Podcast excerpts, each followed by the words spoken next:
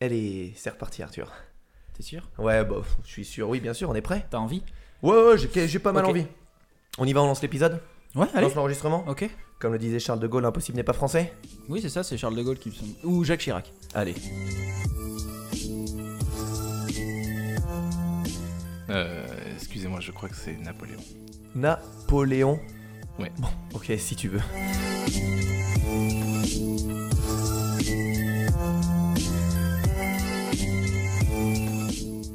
Bonjour et bienvenue pour cette nouvelle saison. Pas du tout, c'est pas du tout la nouvelle saison. On a juste fait une pause. Pour cette nouvelle année d'Incredibilis.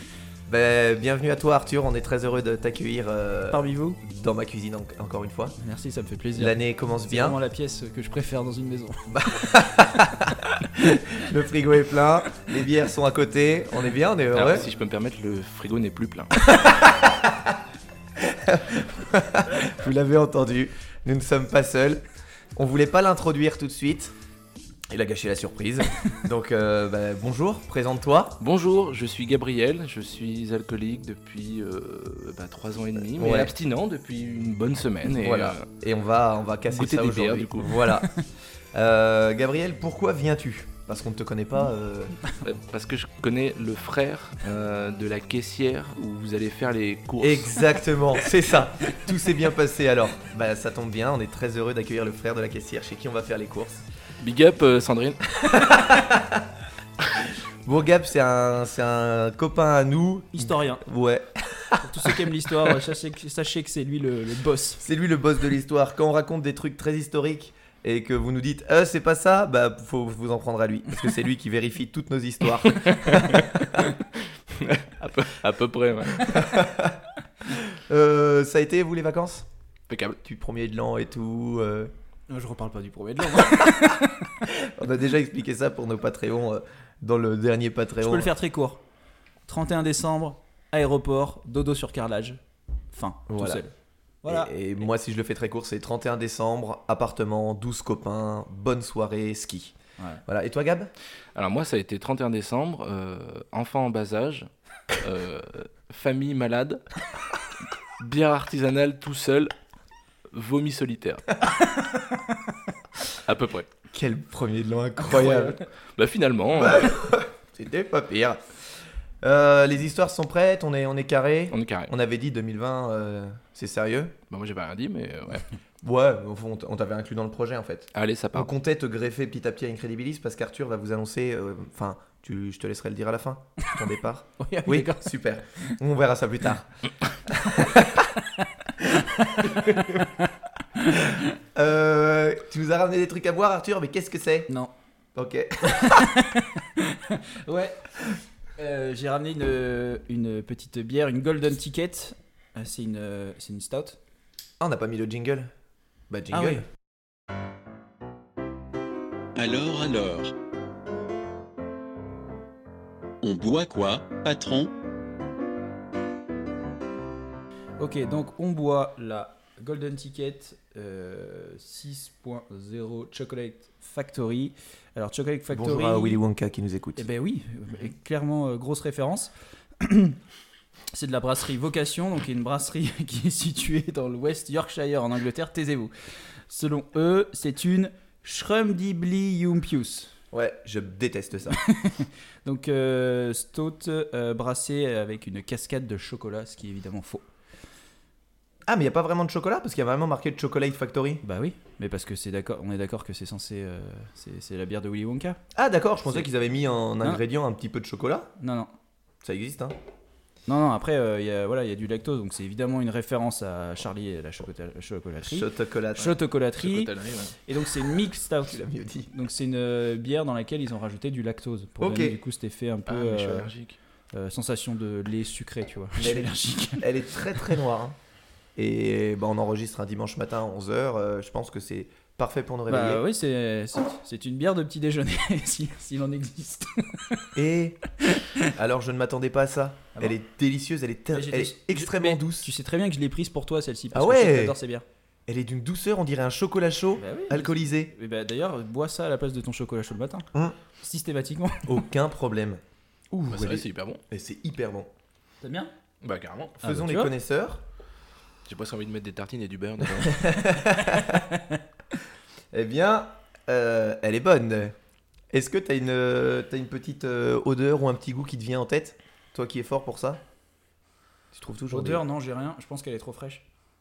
Ouais, Ça fait connaisseur, ça, de dire ça? Ouais, ouais, oui. Non, mais par Ça- contre, oui, le chocolat. euh, le chocolat, les Ouais. épices. Moi, je trouve qu'on sent la cardamome. Ah, mais Alors cardamome, euh, je sais deux pas ce que ME à la fin? Euh, non, ENT. Ok. si je suis pas tout à fait sûr de ce que c'est. Je suis pas sûr d'avoir déjà goûté. Non, ça sent pain grillé, chocolat, café. Ouais, pain grillé. Souvent tu trouves pain grillé et c'est vrai. Bah, c'est vrai. Mm. Je deviens un expert Elle est, ouais, En pain grillé. en pain grillé. elle est très très bonne. Euh, Euh, en parlant de bière, si je peux me permettre, j'étais euh, hier en discussion avec euh, Patrice de Binous USA. ouais, Et il se peut que dans peu de temps, on ait un petit épisode euh, avec eux euh, tu voudrais la dire un- une sorte de crossover? En une sorte de crossover. ouais. Et peut-être même qu'on serait invité chez Binous USA. Ça serait en Louisiane? Euh, non, juste sur le podcast. Ah d'accord. J'aurais bien aimé. Après, on peut Tant qu'à encore faire. on peut gérer avec eux peut-être une invitation. Oui, bah c'est super. J'ai hâte. J'ai hâte que ça se fasse. Si vous, Excellent. si vous connaissez pas Binous USA, c'est un très bon, euh, très très bon podcast. C'est des amis à nous qui qui font un truc où ils parlent de bière de façon très très qualitative. Oui. Comparé à nous. Ah bah oui, mais heureusement, heureusement que c'est pas notre vocation, il marcherait pas du tout le podcast. T'as vu qu'il y a Il serait des, très il y a rapide. des articles qui parlent de nous pour nous décrire ou disant euh, ouais ça déguste de la bière, ça parle de bière. Non, on parle pas vraiment de bière. On comprend rien à la bière. On est d'accord. À part le Ah fait oui, qu'on oui, la oui, boit. oui. C'est juste que nous, on arrive à boire des bonnes bières en étant complètement euh, novices en la matière. quoi. Voilà, ça fait plaisir. Merci Valérian, merci Bironomie. Et merci les copains. Euh, petit teasing sur vos histoires en deux mots. Lutteur russe. Ok. Avion, meilleur. Ok. Et moi, ça serait histoire un peu longue. Trois mots. euh, moi, je vais me lancer. hein. Vous allez voir, ça va être un petit peu long. J'ai peur que vous terminiez votre bière. Euh, on attaque? C'est parti? Petite intro un petit peu longue. hein. Désolé les auditeurs, mais c'est la reprise. On prend le temps. Arthur, Gab, je suis très heureux que vous soyez là pour cette histoire. allez on y va. Vous me connaissez, j'ai mille passions et il y a un truc que j'adore, égalité avec les plantes, les chiens, raconter des histoires, faire de la bière et la boire, trouver une nouvelle passion, passer du temps en montagne, le film Braveheart, les blagues lourdes, c'est le mentalisme. La manipulation mentale, le fonctionnement, l'esprit, wow, wow, wow, j'adore ça. Et aujourd'hui, il en est un peu question. Mais un tout petit peu question, pas trop non plus, parce que ça aurait été lourd. Mais voilà, je vais vous en parler légèrement. Allez, j'y vais car ça sera long. Si vous êtes comme nous, tout foufou, que la saison reprenne, que vous avez hâte d'entendre cette histoire et que je n'ai aucune inspiration pour cette intro, regardez dans votre rétro de voiture, remontez votre col de manteau et partons découvrir l'histoire de la famille d'espions Nicholson.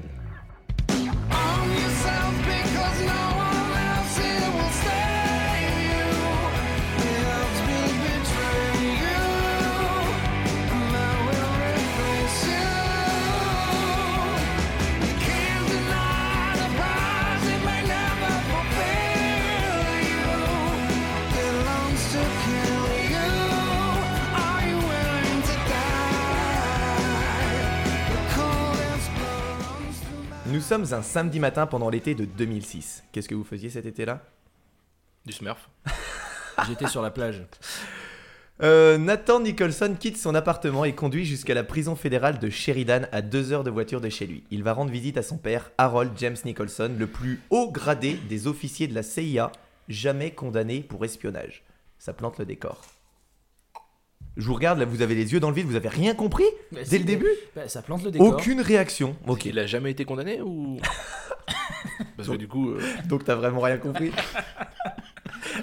Je vais- C'est un gars qui bosse à la CIA, qui est hyper gradé, mm, et il est il part en prison et en Mhm. fait c'est le plus haut gradé de la CIA qui est parti en prison d'accord. voilà ah, Du coup, il a jamais été condamné. Bah, Il va pourquoi t'as dit falloir- qu'il était jamais condamné il va falloir que je parle tranquille et oui depuis qu'il est en prison Nathan vient voir son père tous les 15 jours depuis plus de 10 ans sur la route il se regarde et il voit dans le rétroviseur le reflet d'un jeune homme parti à l'armée à 22 ans qui a échoué au test d'aptitude pour devenir ranger et qui n'aura jamais la chance de mettre les pieds sur un champ de bataille vie gâchée quand t'es un jeune américain c'est ton Mm. seul rêve alors que tous ses amis se battent en Irak ou en Afghanistan et envoient à leur famille des photos d'eux sur des tanks, Nathan étudie tristement dans une université de seconde zone et bosse à Pizza Hut pour joindre les deux bouts. Pas si terrible ça. Quel beau destin. Plutôt un bon job. Une petite réussite. Le contraste entre ce qu'il est devenu et ce qu'il aurait pu être le ronge, le ronge tous les jours. Dans sa cellule de l'établissement correctionnel fédéral de Sheridan, James Nicholson, le papa, se prépare devant le miroir, comme tous les samedis quand son fils vient lui rendre visite. Ce célèbre agent de la CIA avait l'habitude de porter des costumes et des montres de valeur, mais depuis ses, ses mésaventures, sa garde-robe se compose surtout et uniquement de ses tenues de prisonnier, qui sont beaucoup moins belles. Mais c'est le prix à payer lorsqu'on trahit les, États-Unis, déjà 10 ans de vie passée à l'ombre, encore très attiré. Son séjour en prison l'a vieilli, à 55 ans, il cache maintenant ses cheveux blancs avec une brosse à dents et du cirage. À l'ancienne, Ah ouais. dans les prisons. Bah oui, t'as que ça. hein. Il va pas chez le coiffeur tous les jours. Euh, lui qui était autrefois un espion craint de tous. James Nicholson fait partie des 2000 prisonniers de Sheridan, une prison à basse sécurité. C'est vraiment tranquille. Euh, à l'extérieur, il y a des potagers où les détenus peuvent cultiver de la laitue, faire pousser des rosiers. Vraiment, c'est la petite prison. Ah oui, non, c'est une prison très très cool. À l'intérieur du parloir, où il rencontre son fiston, on peut voir des distributeurs de boissons et de nourriture le long des murs. Oh, Arthur a tapé le micro, ça devait être insupportable pour vous. Je suis désolé. Je l'ai tapé fort. bon, premier épisode, Arthur, tu pouvais pas savoir. Au cours de ses visites, Nathan aime rendre service à son père en faisant la queue pour y récupérer un Twix ou un hamburger. Parfois, il lui achète un roman pour que le temps en cellule passe plus vite. Mais ce jour-là, papa Nicholson a une idée. Son fils va lui rendre un tout autre service. Ils sont assis côte à côte et la conversation dévie inéluctablement vers le sujet récurrent, les dettes familiales. Nathan doit toujours 8000 dollars à la banque pour l'achat de sa Chevrolet. Sa sœur Star, on, on jugera pas le prénom, s'est endettée de 50 000 dollars pour payer ses études et Jérémia, l'aîné, doit 25 000 dollars, lui aussi pour ses études. Le patriarche annonce discrètement avoir trouvé un moyen de remédier à tout ça. Ça implique que Nathan contacte de vieux amis, les Russes, qui lui sont redevables d'un peu de cash. Et boum, là d'un coup ça devient stylé. On part sur un enfant qui va voir son père en prison et on lui dit Tu vas aller voir les Russes, tu vas récupérer un petit peu d'argent. Il faudra aussi qu'il accomplisse un acte dangereux, mais techniquement légal, selon le papa. Nathan regarde son père droit dans les yeux. Il connaît toutes les techniques de manipulation mentale utilisées par celui-ci. Il en a décelé plusieurs dans les dernières minutes, mais il le sait, sa famille va mal, et il peut peut-être remédier à ça. En plus, il aurait l'attention et l'amour de son père, et pour un ado fragile, c'est important. Fragile, pas dans le mauvais sens du terme, hein, mais fragile, euh, il a jamais reçu d'amour, lui, quand il était petit, papa était en prison, il a besoin de tout ça.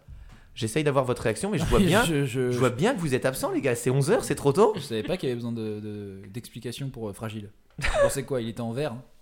Non, bah tu peux comprendre ce que tu veux. Ah non, non, mais ça va, on a tout compris. Ça me fait plaisir. Revenons en arrière. Dans sa 26e année à la CIA, James Nicholson était un agent brillant. Élancé, athlétique, beau et charismatique, il s'imaginait être le James Bond américain. Il s'habillait chez les plus grands couturiers et aimait prendre des risques. Lors de son premier détachement à Manille, il prouve son goût pour l'aventure, ce qui lui vaut le surnom de Homer Simpson dans l'agence, pour l'excellent travail qu'il a accompli aux côtés d'un- d'une jeune recrue nommée Robin. Voilà, vous avez pas réagi. Si, pourquoi, pourquoi Homer Simpson? Non, c'était Batman, c'était juste pour voir si. J'essayais de réveiller un petit peu. J'avais pas bien compris. Du coup, on l'appelle Batman dans l'agence. Oui, Ce qui est d'accord. plutôt stylé. C'est mieux. C'est le duo gagnant, raconte Norbert Garrett, l'ancien chef de bureau à Manille. Il était beau, efficace, agressif et bourré d'énergie. Il n'en avait jamais assez. Il gravit rapidement les échelons de l'agence, aidé par une remarquable habileté à recruter des agents doubles. En 1990, à l'âge de 39 ans, il devient le chef du bureau de Bucarest en... En Roumanie? Oui, bien sûr. Mais au- son au ascension... sud, au sud. Mais son ascension fulgurante lui coûte sa vie privée. Sa femme, Laurie, le soupçonne d'entretenir des liaisons dans toutes les villes où il pose ses valises. Et leur mariage s'effondre en 92. Vraiment euh, manque de confiance euh, chez Laurie. Nicholson obtient la garde de ses enfants et les emmène pour sa nouvelle affectation à Kuala Lumpur, capitale de Malaisie. bien sûr. C'est là, au cours de l'été 1994, que Nicholson franchit la ligne jaune et entame, ou la ligne rouge ou la ligne noire, entame une liaison clandestine, c'était dur à dire, avec les services secrets russes, le SVR.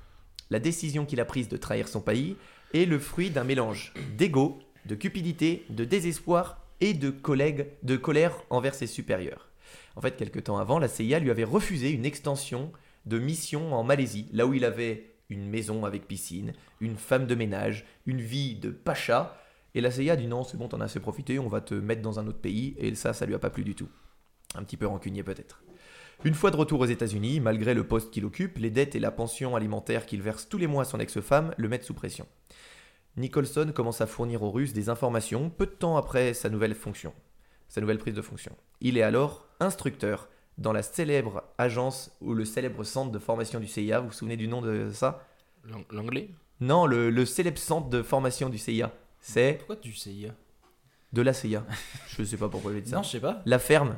Vous avez jamais Ah, entendu ce- cet oui, endroit? Oui, oui, oui. Eh ben, Il y a un film avec euh, DiCaprio et tout, non? Non, c'est pas avec DiCaprio, c'est avec. euh, Non, euh, l'anglais là, ou l'irlandais. Euh, Ouais. Non. Si. euh, Ah, oui, le brun Oui, qui a une des bonne gros tête. sourcils. Et avec Al Pacino. Euh, Et surtout Al Pacino. Bon, ben voilà. Voilà. On en un. voilà, vous nous enverrez un message pour, euh, pour nous gronder. La ferme, tout le monde connaît. C'est trop cool.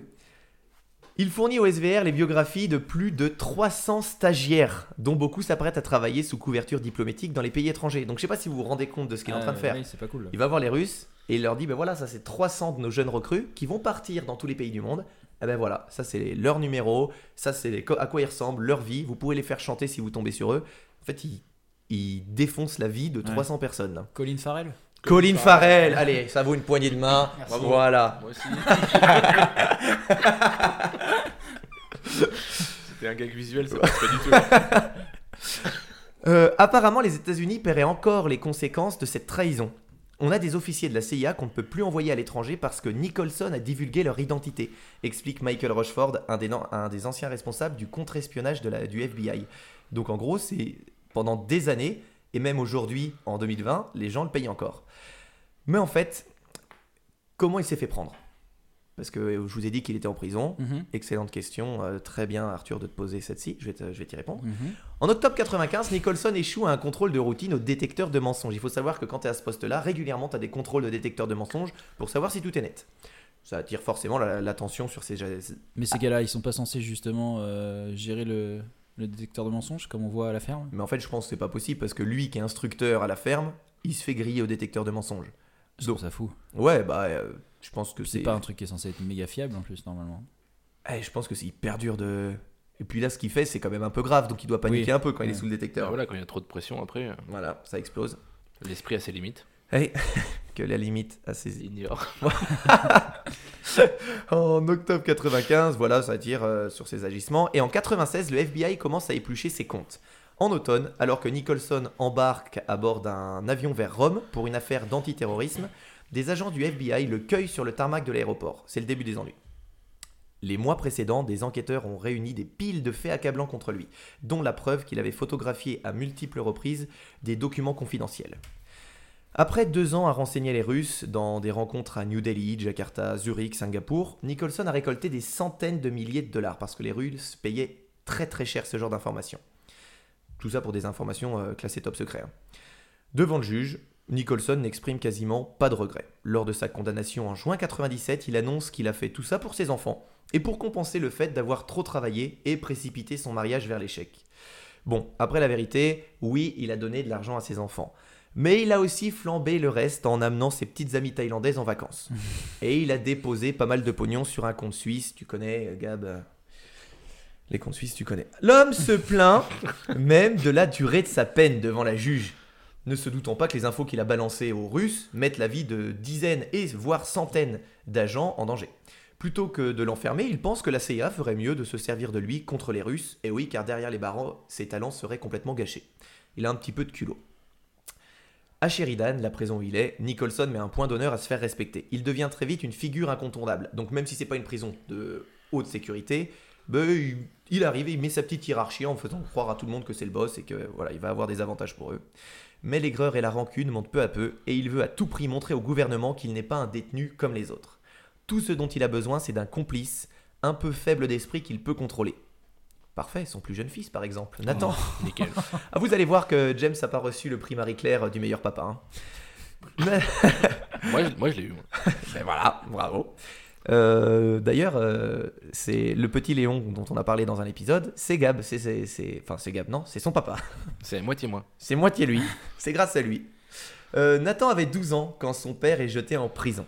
Adolescent timide, il avait peu d'amis et préférait jouer aux jeux vidéo seul plutôt que de sortir. Après ses études secondaires achevées en 2002, Nathan s'inscrit à l'université d'État de l'Oregon, mais il baisse les bras au bout d'un semestre. Il veut alors devenir ranger, comme papa. Mais après des échecs en sélection et des blessures, il doit prendre du repos et part donc vivre chez maman. Enfin, pendant son repos parce qu'il est toujours à l'armée. Mais après quelques jours chez maman, il s'embrouille avec Bill, le mari de celle-ci. Ils en viennent aux mains, commencent à se battre et la confrontation est si violente que sa mère lui demande de ne plus jamais revenir. Merci maman pour ton amour. de dépressif, il devient suicidaire. Lorsqu'il retourne à sa base militaire ce soir-là, le jeune garçon est sur le point de s'ouvrir les veines. Mais à ce moment-là, il se passe quelque chose d'incroyable. Son père lui téléphone, apparemment au moment où il voulait s'ouvrir les veines. Il n'a plus de nouvelles de lui depuis quelques mois, mais son père termine son appel par Je suis fier de toi, mon fils, et je t'aime très fort. Nathan estime que ce- cet appel lui a sauvé la vie à ce moment-là. Voilà, c'était tout pour mon histoire incroyable. À vous les studios. Génial. Merci. Allez, je continue parce qu'après il se passe quelques petites choses. Revenons à notre histoire. En 2006, quand son père lui expose son plan au cours de sa visite bimensuelle, Nathan accepte, sous le regard méfiant des gardes. On est dans un. C'est quoi le mot? Parloir. Ah, on est dans un parloir. J'allais dire interrogatoire. Puisque toutes les lettres de Jim sont ouvertes par la CIA, Nathan deviendra son messager. Jim a déjà réfléchi à un moyen de communiquer vers l'extérieur depuis Sheridan. Nathan achètera des snacks au distributeur et les déposera sur la chaise entre lui et son père, avec quelques serviettes de papier marron froissées. Une fois rassasié, son père empilera les emballages vides sur, une, sur la chaise et mettra des petites boulettes de papier qu'il aura préalablement remplies. Techniquement, tout est fouillé quand tu sors d'une prison, sauf les détritus. Voilà. Et Nathan emporte les déchets dans ses poches. Hmm. Au cours des, prochains, des prochaines visites, ils répètent leurs mouvements plusieurs fois avec des informations inutiles pour tester, voir si ça fonctionne, et à aucun moment les gardes ne captent leur petit jeu. Pour prouver aux Russes qu'il est bien le fils du célèbre espion, il se prend en photo avec son père au parloir, fait un petit signe de main distinctif pour les, pour les Russes, et James Nicholson donne également une lettre d'introduction à Nathan. En 12 semaines, le jeune garçon a appris à être un espion, mais légèrement, il a appris les bases. Le 13 octobre 2006, tout commence. Nathan se dirige vers le sud, conduisant 10 heures sans pause en pleine nuit pour arriver à San Francisco. Le matin, il se rend seul au consulat russe. Donc là, tu dois flipper un petit peu quand t'es un gamin. 12 ans plus tôt, à Kuala Lumpur, son père était rentré dans un immeuble arborant le même drapeau sur la face pour ouvrir ses services au SVR pour la première fois.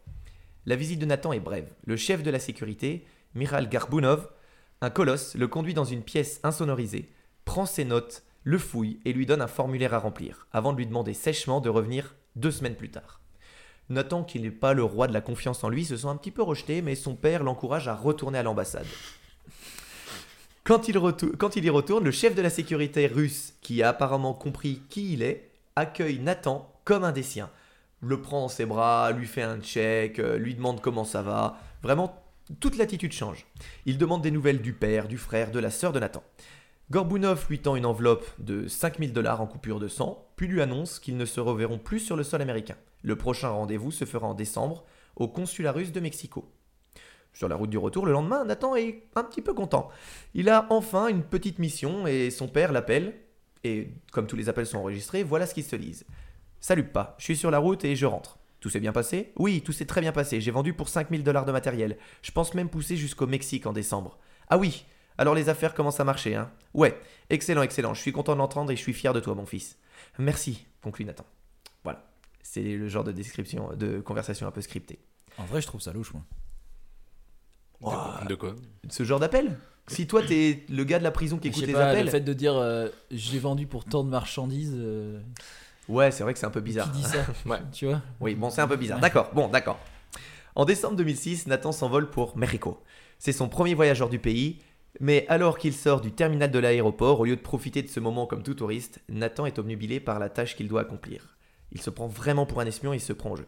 Suivant les instructions qu'il a reçues, il prend un taxi depuis son hôtel jusqu'au consulat russe.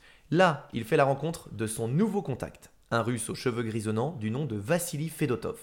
Petit et trapu, Fedotov a pris sa retraite des services clandestins soviétiques après avoir opéré en tant que chef du contre-espionnage à l'ambassade soviétique de Washington, D.C., comme les comics. Mais le SVR l'a à présent sorti de sa retraite et réactivé pour s'occuper de Nicholson. Je trouve ça cool de réactiver. Oui, réactivé. Ouais, c'est un peu cool. Bon, quand t'es en retraite et que t'es heureux, ça doit, ça doit un peu t'emmerder, mais bon. Oh voilà. non, j'étais désactivé. Après quelques accolades, Fedotov conduit Nathan dans une petite salle et dit au jeune homme de dire à son père qu'il a bien reçu ses lettres. Mais quelles lettres se demande Nathan?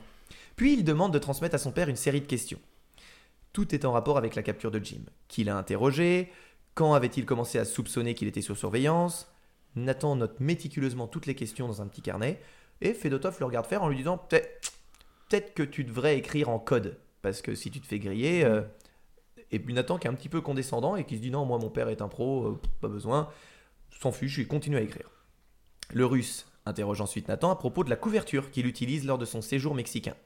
Lorsque le fils Nicholson répond qu'il compte prétendre qu'il s'intéresse à l'architecture de Mexico, Fedotov lui suggère de passer prendre des brochures à l'école d'architecture de la ville.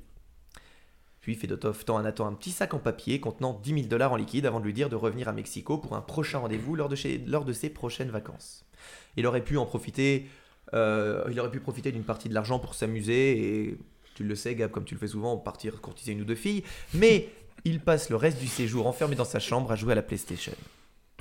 À son retour à Sheridan, il savoure les éloges de son papa. Il se sent utile pour la première fois de sa vie et, enfin re- en- et ressent enfin l'amour et l'attention de son père, qu'il n'a pas eu petit. Pour le faire mousser, Nicholson lui dit même qu'il a surclassé certains des meilleurs espions de la ferme. C'est complètement faux, mais c'est juste histoire de lui dire Mon fils, t'es le meilleur, continue à rapporter de l'argent. Pendant leurs entretiens, Nathan lui transmet les questions de Fedotov qu'il a recopiées sur son bras. Au cours des semaines qui suivent, Nicholson écrit ses réponses sur un bout de papier détaillant les circonstances de son arrestation en 96. Il aurait dû être suivi en Malaisie ou peut-être à Singapour. Un contact qu'il a rencontré a dû être souillé ou sali, c'est le terme. Une fois sur la route, ouais, c'est comme ça qu'on appelle les agents qui, qui le- qui trahissent. Une fois sur la route du retour, même s'il sait qu'il ne doit pas, Nathan ne peut s'empêcher de lire les mots de son père. Euh, D'ailleurs, sur les mots pour les Russes, le père livre tout plein de secrets d'État, comme euh, le nom de, et les coordonnées de l'examinateur qui l'ont interrogé et qui l'ont fait tomber, ou l'existence de tunnels reliant deux pays. Alors que Nathan commence à s'inquiéter, il reçoit des nouvelles de son père. C'est fou ça. Ouais, c'est fou. Il y a des tunnels entre des pays, on le sait pas, mais les espions le savent. Euh, dans la dernière lettre envoyée depuis la prison, Jim charme un peu plus son fils en lui disant Attention, bon papa, hein, avant de te former dans le ventre de ta mère, je te connaissais déjà. Et avant que tu naisses, je t'avais consacré, je t'avais désigné prophète pour les nations. Voilà, ce genre de phrase. Ok, ça, ça va loin. En fait, à son insu, Nathan devient une marionnette entre les mains de son père. Le FBI ne divulguera jamais de quelle manière il a eu vent des, agi- des agissements de Jim et de Nathan, mais des agents commencent à enquêter, peu après le second voyage de Nathan à Mexico. L'enquête est menée par Jared Gertz, du bureau de Portland. Ah oui.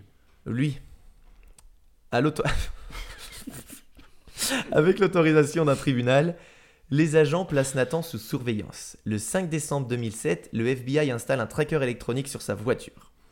En fouillant les écoutes téléphoniques, il tombe sur un coup de fil de Nathan passé à 3h du matin sa petite amie, durant lesquelles il lui dit au revoir depuis un aéroport. Ils finissent par apprendre qu'il vient d'embarquer à bord d'un avion Continental Airlines pour Lima, au Pérou, avec une escale à Houston.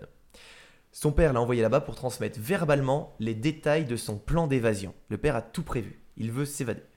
Le plan prévoit de faire atterrir un hélicoptère sur l'héliport de la prison de Sheridan, de transporter Nicholson par les airs hors des murs de la prison et de le larguer au large des côtes de l'Oregon où un sous-marin russe l'attendrait pour l'emporter loin. Nathan est tout heureux de montrer ce plan russe et Fedotov, qui lit le plan, explose de rire en entendant cette idée complètement débile. Rémi susceptible en prend un coup. L'agent du, SVR fait la remarque que si les Russes venaient à agir de la sorte, ça déclencherait une guerre. Et c'est complètement débile. N'importe quoi. Oui, c'est no- Vraiment, le russe dit mais c'est débile comme plan, on va jamais faire ça. Sans compter que Fedotov est mécontent de Nathan, qui n'a pas du tout suivi les instructions que le russe lui avait données à Mexico, comme ne pas réécrire la conversation en code, aller, ne pas aller chercher des flyers pour sa couverture. Alors on sait pas comment il le sait, mais le russe sait tout. Après lui avoir remis 10 000 dollars, le vieux russe lui demande de ne pas refaire les mêmes erreurs avant d'embarquer la semaine d'après pour son prochain rendez-vous à Nicosie. En fait, le fils, maintenant, son métier, c'est ça faire le tour du monde, récupérer de l'argent et, et se barrer. Euh, Nicosie qui se situe à Chypre. hein. Il, donne, oui. Il donne également à Nathan des instructions concernant un signal secret et un mot de passe qu'il aura à utiliser là-bas. Ça devient sérieux. Ah, petite blague euh, privée? T'as le droit, hein Non, je disais des mycosies, j'en avais entre les orteils. Je, ai voulais, tout je plein. voulais pas la- l'enregistrer celle-là. C'est trop tard. On coupera pas. Quand Nathan arrive aux États-Unis de son vol, les agents qui le surveillent euh, donnent l'ordre aux agents des douanes de fouiller le jeune homme. Et petit truc incroyable, en fait, Na- Nathan va être fouillé dans une pièce et les agents du FBI et de la CIA vont se placer de l'autre côté du miroir sans teint pour le regarder. Tout le long du déballage des affaires, Nathan reste de, marbre et les regarde complètement impassible. Les agents trouvent l'argent, mais Nathan réplique qu'il avait quitté les États-Unis avec du liquide car il avait atteint le plafond de ses cartes de crédit. Habile. 10 000, c'est beaucoup quand même. Dans son sac à dos, les agents trouvent également le petit carnet de notes, ce qu'il ne fallait pas trouver. Ils sont hyper contents parce qu'ils se rendent compte que dans ce carnet, il y a plein de choses. Les pages révèlent les lieux et l'heure des rendez-vous de Nathan pour ses prochains, rendez-vous. Certaines feuilles sont pleines de questions qu'il doit transmettre à son père et d'instructions qui lui sont destinées si jamais il parvient à sortir de la prison. Comme, si papa sort, trouver un passeport le plus vite possible, aller dans un pays près de la Russie, papa décidera du pays, exemple la Finlande, l'emmener au département de visa de l'ambassade russe et dire qui il est. Voilà. C'est l'enquête la plus facile du monde en fait. Ils ont trouvé tout. Les pages font aussi mention d'un compte mail Yahoo que Nathan doit utiliser pour confirmer ses rendez-vous. Avec les codes d'accès et tout et tout. C'est trop facile pour le FBI. Tout est là.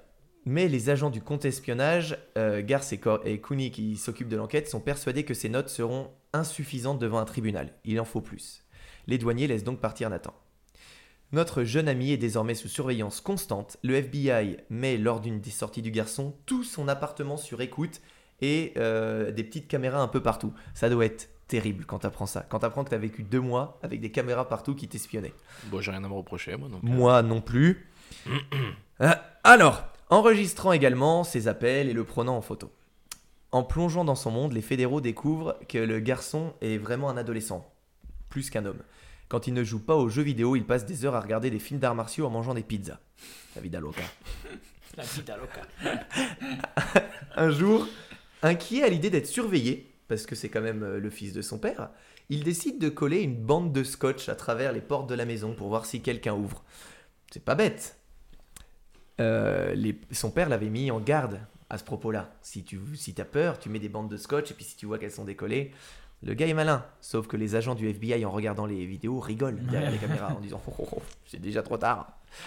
En mai, les agents trouvent un message envoyé depuis le compte mail Yahoo. Celui-ci contient les instructions dont Nathan a besoin pour son, pour son prochain voyage. Le rendez-vous de Chypre est confirmé. Sept mois plus tard, le voyage allait effectuer. Nathan fait exactement comme Fedotov lui a demandé.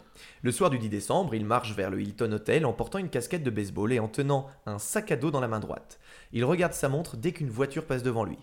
À 7 heures du soir, précise, Fedotov se montre enfin, vêtu d'un manteau noir et lunettes de soleil. Une fois à côté de lui, il lui dit le code. Vous connaissez ma femme? Elle est belle, non? Non, c'est pas non, le code, c'est Connaissez-vous le chemin du bureau de poste? demande Fedotov. Il devrait se trouver dans le coin, répond Nathan. Le russe l'emmène dans une voiture garée tout près et le conduit pendant une vingtaine de minutes dans un parking souterrain. En fait, ça se passe vraiment comme on l'imagine. C'est Ouais. un code, je t'emmène, parking souterrain. Dans la pénombre, Nathan donne au russe une des lettres de six pages réussi à qu'il a réussi à reconstituer avec les mots de son père. Elle détient des informations sur la santé de Nicholson, des détails sur l'affectation de Jeremiah, son fils qui travaille pour les forces euh, américaines, où il conçoit des armes électriques, électroniques. En gros, Nicholson n'offre pas seulement ses services au SVR, mais aussi la possibilité de recruter Jeremiah. Il fait euh, un vrai... Ouais, il trahit vraiment son pays en gros. hein. À la fin du rendez-vous, Fedotov lui indique où et le quand il se reverra la prochaine fois et lui remet un joli paquet de 12 000 dollars en coupure de sang, en lui souhaitant un joyeux Noël. Il est plus de minuit, le 15 décembre, quand Nathan atterrit à Portland. Pris de sommeil, le garçon se couche enfin. Mais quelques heures plus tard, on frappe lourdement à sa porte. À moitié endormi, Nathan ouvre la porte aux agents Garce et Kounet. Et vous savez comme moi, un garçon qui se réveille, euh, c'est de mauvaise humeur. Le gars, les gars entrent pour le questionner. Il ment à propos de ses voyages en espérant berner les agents. Sauf qu'il est trop tôt le matin et il n'est pas très très fort en mensonge. Après un moment de silence, Nathan déclare qu'il n'a rien fait d'illégal, mais sa confiance commence à disparaître. Sur un ton apaisant, Kounet pose la main sur l'épaule du garçon et lui dit Écoute garçon, tu peux reprendre toute ton histoire, mais raconte la vraie version maintenant. Oh, Il en fallait pas plus pour briser la carapace du mec qui n'est Ah pas du ça- tout entraîné. Le mec est une biscotte. un mental de chips. Durant les heures qui suivent, le jeune homme craque et raconte tous les détails de sa vie de messager espion. Le lendemain à Sheridan, c'est pas la même mayonnaise avec le père, qui autrefois formait les agents du contre-espionnage. Il connaît leur méthode et ne craque pas lors de son interrogatoire. En fouillant l'appartement de Nathan, les agents retrouvent le carnet, mais le petit malin a déchiré toutes les pages pouvant servir à l'incriminer. Pas bête. Ah, quand même. Eh oui. Il y a quand même eu un truc bien. À l'issue de l'interrogatoire par le FBI, Nathan éprouve une sensation de soulagement immense. Mais euh, il ne sait pas du tout ce que lui réserve l'avenir. Après deux années passées à mentir, il est libéré du poids. Il appelle sa sœur Star pour lui raconter tout et s'excuser. Il lui dit que malheureusement, elle n'aura pas de cadeau de Noël parce que le FBI a confisqué tout l'argent. Mais heureusement pour lui, ils n'ont pas pris la oui. C'est vraiment ce qu'il lui dit lors de l'appel téléphonique. C'est vrai Oui. le 9 janvier 2009, une, vous avez vu que c'est pas très très vieux, hein, une condamnation est prononcée au tribunal du district de l'Oregon, accusant le père et le fils d'avoir agi comme agents au service d'une puissance étrangère et d'avoir blanchi de l'argent. Garce et les autres agents conduisent Nathan hors de son appartement, les menottent au poignet et l'enferment dans une prison locale. Le 18 janvier 2011, Nicholson est emmené menotté devant la cour. Votre honneur, j'ai traversé dans ma vie plusieurs coups d'État, une révolution et une guerre. Mais le pire jour de ma vie fut celui où j'ai appris que mon plus jeune fils allait partir en prison par ma faute. Sauf que le juge Brand s'en fout, mais royalement de ce qu'il dit. Mais rien à foutre. Juste, le juge va juste lui dire eh, Écoute, Coco, t'as trahi ton pays et tu t'es jamais excusé. Donc tu vas payer. Voilà. Ah, Ça aurait été si simple, une excuse et c'était réglé. Ouais. Merde. Alors, du coup, le papa est condamné à 8 ans de prison supplémentaire et il sortira de prison en 2024. Bien sûr, c'est pas évident que Nicholson ait entièrement échoué dans ses plans, car les agents du FBI pensent et sont presque sûrs que James pourrait avoir envoyé un grand nombre d'informations aux Russes sans passer par son fils, avant l'application euh, de leur collaboration. C'est son compagnon de cellule, Quackenbush, qui leur révèle tout ça. C'est pas un nom inventé, Quackenbush. Parce qu'en fait, son compagnon de cellule l'a vu écrire un livre et ce livre, qui était vraiment volumineux, contenait toutes les informations de tout ce que savait Nicholson, en fait. Tout ce qui pouvait compromettre les États-Unis. Et un jour, euh, Nicholson a avoué à son codétenu C'est bon, j'ai réussi à me débarrasser du livre. Donc, on pense qu'il l'a fait passer aux Russes. Voilà, mon histoire est terminée. Je me suis inspiré d'un article, un article paru euh, de base dans GQ et qui a été traduit par euh, Benoît Marchisio et Nicolas Prouillac, parce que je suis un très mauvais traducteur. voilà, messieurs, c'est tout pour mon histoire. Ok. C'était hyper bien. Merci euh, Gab, c'est toi qui es hyper bien. voilà, c'était long, hein. Mais euh, t'as commencé par parler de mentalisme. Je m'attendais à ce que ce soit quand même vachement plus. euh, Bah, en fait, j'ai coupé a- pas mal de parties, mais c'est vrai pas que tant de mentalisme là. non, mais c'est que de la manipulation mentale d'un père envers son fils. C'est Oui. le, il fait, il emmène son fils. Si toi un jour ton père te dit ouais, tu vas trahir euh, la France, c'est inconcevable. Et tu vas aller trahir la France avec les Russes, inconcevable Arthur pour toi. Donc en fait, il a fait craquer son fils petit à petit, et il en a fait, il en a fait sa marionnette. Donc c'était un petit peu là-dessus. Mais si tu veux, je te trouverai d'autres histoires de mentalisme. Mais je veux bien, ouais. Parce que ça, ça m'intéresse aussi. mais après, euh, le père, enfin, je sais pas, t'as confiance en ton père euh, T'as confiance en si ton jamais, enfin, là, parce que. Est-ce que t'as confiance c'est en ton père en prison? Oui. Mais non, mais on sait jamais, parce que bon, il avait quand même un métier assez particulier. Ouais. Peut-être qu'il peut raconter des trucs. euh, Oui, ce s'est fait avoir. Je me suis fait avoir, machin, peu importe. Ouais. Mais ouais, t'as 22 D'ailleurs- ans, tu dois avoir un petit peu de recul quand même. Hein. Ton père, il est condamné parce qu'il a assassiné euh, 38 personnes. Tu dis, bon, Ouais, papa, c'est pas terrible. euh, confiance moins bien. Là, bon. Ouais, bon, tu t'es fait avoir. Et je voudrais revenir sur le coup du scotch sur la porte pour euh, voir si quelqu'un est rentré. C'est débile. Parce que le mec qui rentre, il entend le scotch qui se décolle. T'es Oui, sûr oui. Oui, mais- Non, mais c'est un petit bout de scotch euh, à la verticale sur le haut de la porte, tu l'entends pas. hein. D'expérience, si. Parce que. Parce que j'ai parce que j'ai très peur que les gens pénètrent chez moi. non. Parce que euh, j'ai été élevé avec euh, des frères et euh, on s'amusait à piéger nos chambres. Hmm. Et j'avais essayé le coup du scotch. Il l'avait entendu en rentrant. Le truc qui marche le mieux, c'est de mettre un cheveu accroché à deux bouts de scotch. On n'entend pas casser le cheveu. Voilà. Enfin, moi personnellement, j'entends les Ah, cheveux oh, bah, C'est cassés. encore plus malin. Oui. Bah, Que tu- fais-tu dans la Oh, vie, que fais-tu, c'est clair. Alors, Pourquoi cheveux ou poil pubien. peu D'accord. Mais D'accord. je voulais rebondir, mais je me dis, on va pas trop Bon, rebondir là-dessus. Bon, tant pis. Eh bien, Gab, Gab, tu m'as l'air en forme, t'as fini ta bière. Oui, tout à fait. On va te confier les micros. Les micros, Ouais, bon, on va t'en donner trois, t'as plein de choses à dire. un seul suffira. Allez, Suffit. régale-nous. Alors, euh, j'ai appris récemment que j'allais participer à votre émission, donc j'ai pas eu beaucoup de temps pour me préparer, donc j'ai pris quelque chose euh, de... Que tu maîtrises. Pas tout à fait, mais quelque chose que, que j'aime déjà. Je vais vous parler de, de René gaufre de gaufres, de c'est- beurre et de sucre. Je vais vous parler de René Fonck. Est-ce que vous avez déjà entendu ce nom René Fonck? Alors, euh, de nom, mais euh, je ne connais pas toutes ses particularités. Oui, moi c'est pareil. René Fonck est Un purement... couturier. Oui, tout à fait. Voilà. Et purement et simplement, le plus grand aviateur de chasse français de la Première Guerre mondiale. On en discutera aussi si vous voulez, mais c'est probablement le plus grand aviateur de chasse de la Première Guerre mondiale. Derrière euh, le Baron Rouge? On en discutera tout à l'heure. On en discutera, on n'est pas d'accord. l'examen. On n'est pas, on est, ça se discute. Hmm. Ça se discute. Ok. Donc je vais tenter une introduction comme euh, toi, Thomas. Vous êtes prêts? On est prêt. Alors, enfilez vos cuirs molletonnés, vos casques et vos climax, démarrez vos SPAT 13 et vérifiez que la piste du bonheur est bien dégagée, et plein gaz pour s'envoler vers le firmament du fun. Ah, il est fort. C'est un peu du plagiat, je suis désolé.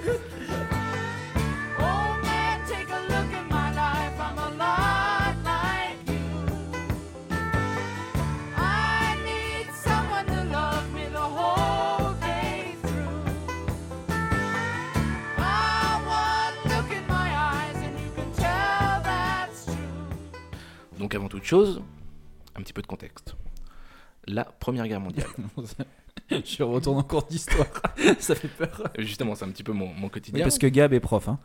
C'est un petit peu mon quotidien et du coup j'ai commencé à faire un contexte euh, historique de la Première Guerre mondiale mais il se trouve que j'ai fait un cours de 6 heures et que je me suis dit que ça allait, être, ça allait être long et probablement pénible pour tout le monde. Ça sera long. Je pense que je vais juste vous poser des questions. Vas-y. Je vais... Arrête de me couper. Je vais vous poser, S'il te plaît. je vais vous Enchaîne. poser des questions et... euh,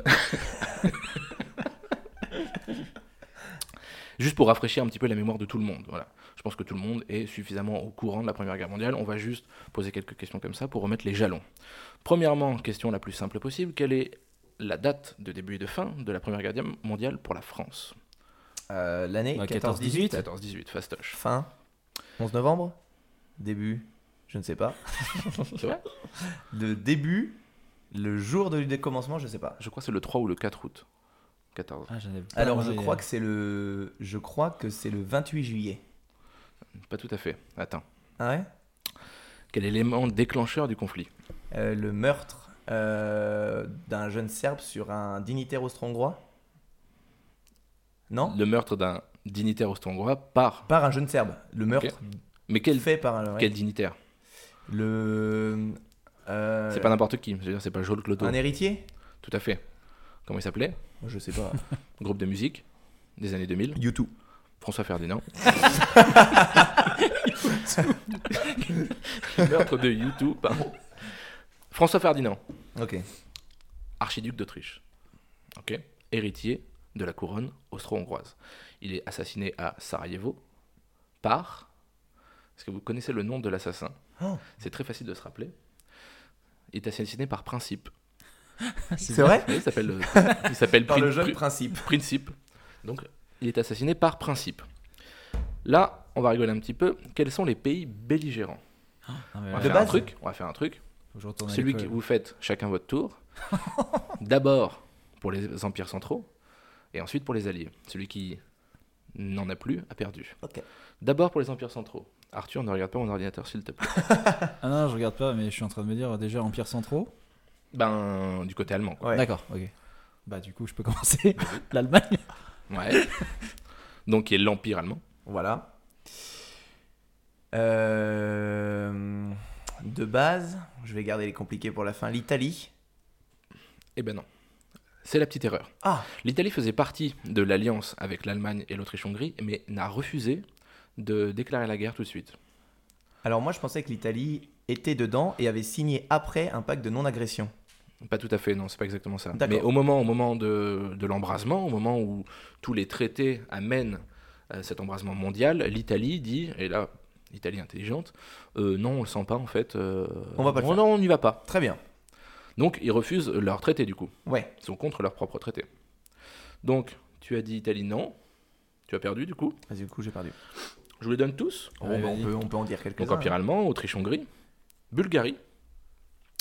Euh, après, il y a des petits pays comme le sultanat de Darfour, euh, Lituanie et surtout l'Empire ottoman. Voilà, l'Empire ottoman, c'est euh, avec Constantinople et tout? Tout à fait. Ok, C'est la Turquie. voilà. Les alliés maintenant. Et c'est là qu'on rigole parce que il y en a quelques-uns. Vas-y. La France. Ouais. Je t'ai eu. L'Angleterre. Ouais. L'URSS. Ouais. Qui n'est pas encore l'URSS, mais la Russie. Oui. Ouais. Euh, La Belgique. Oui. Neutre la Belgique. Non. La Belgique se fait attaquer, donc euh, la Belgique entre en guerre. Ok, je pensais que la Belgique était neutre avec la Suisse au début. Non, c'est Luxembourg et la Suisse. Alors on pourrait en parler, mais le plan euh, d'attaque, qui est le plan Sch- Schlieffen. Sch- Schlieffen, je crois, Schlieffen, ouais. consiste à passer par la Belgique. C'est pour ça que les Français ont été surpris. Et les Belges se sont fait un petit peu écraser. Ah oui. On continue Si vous Euh, voulez. Les États-Unis.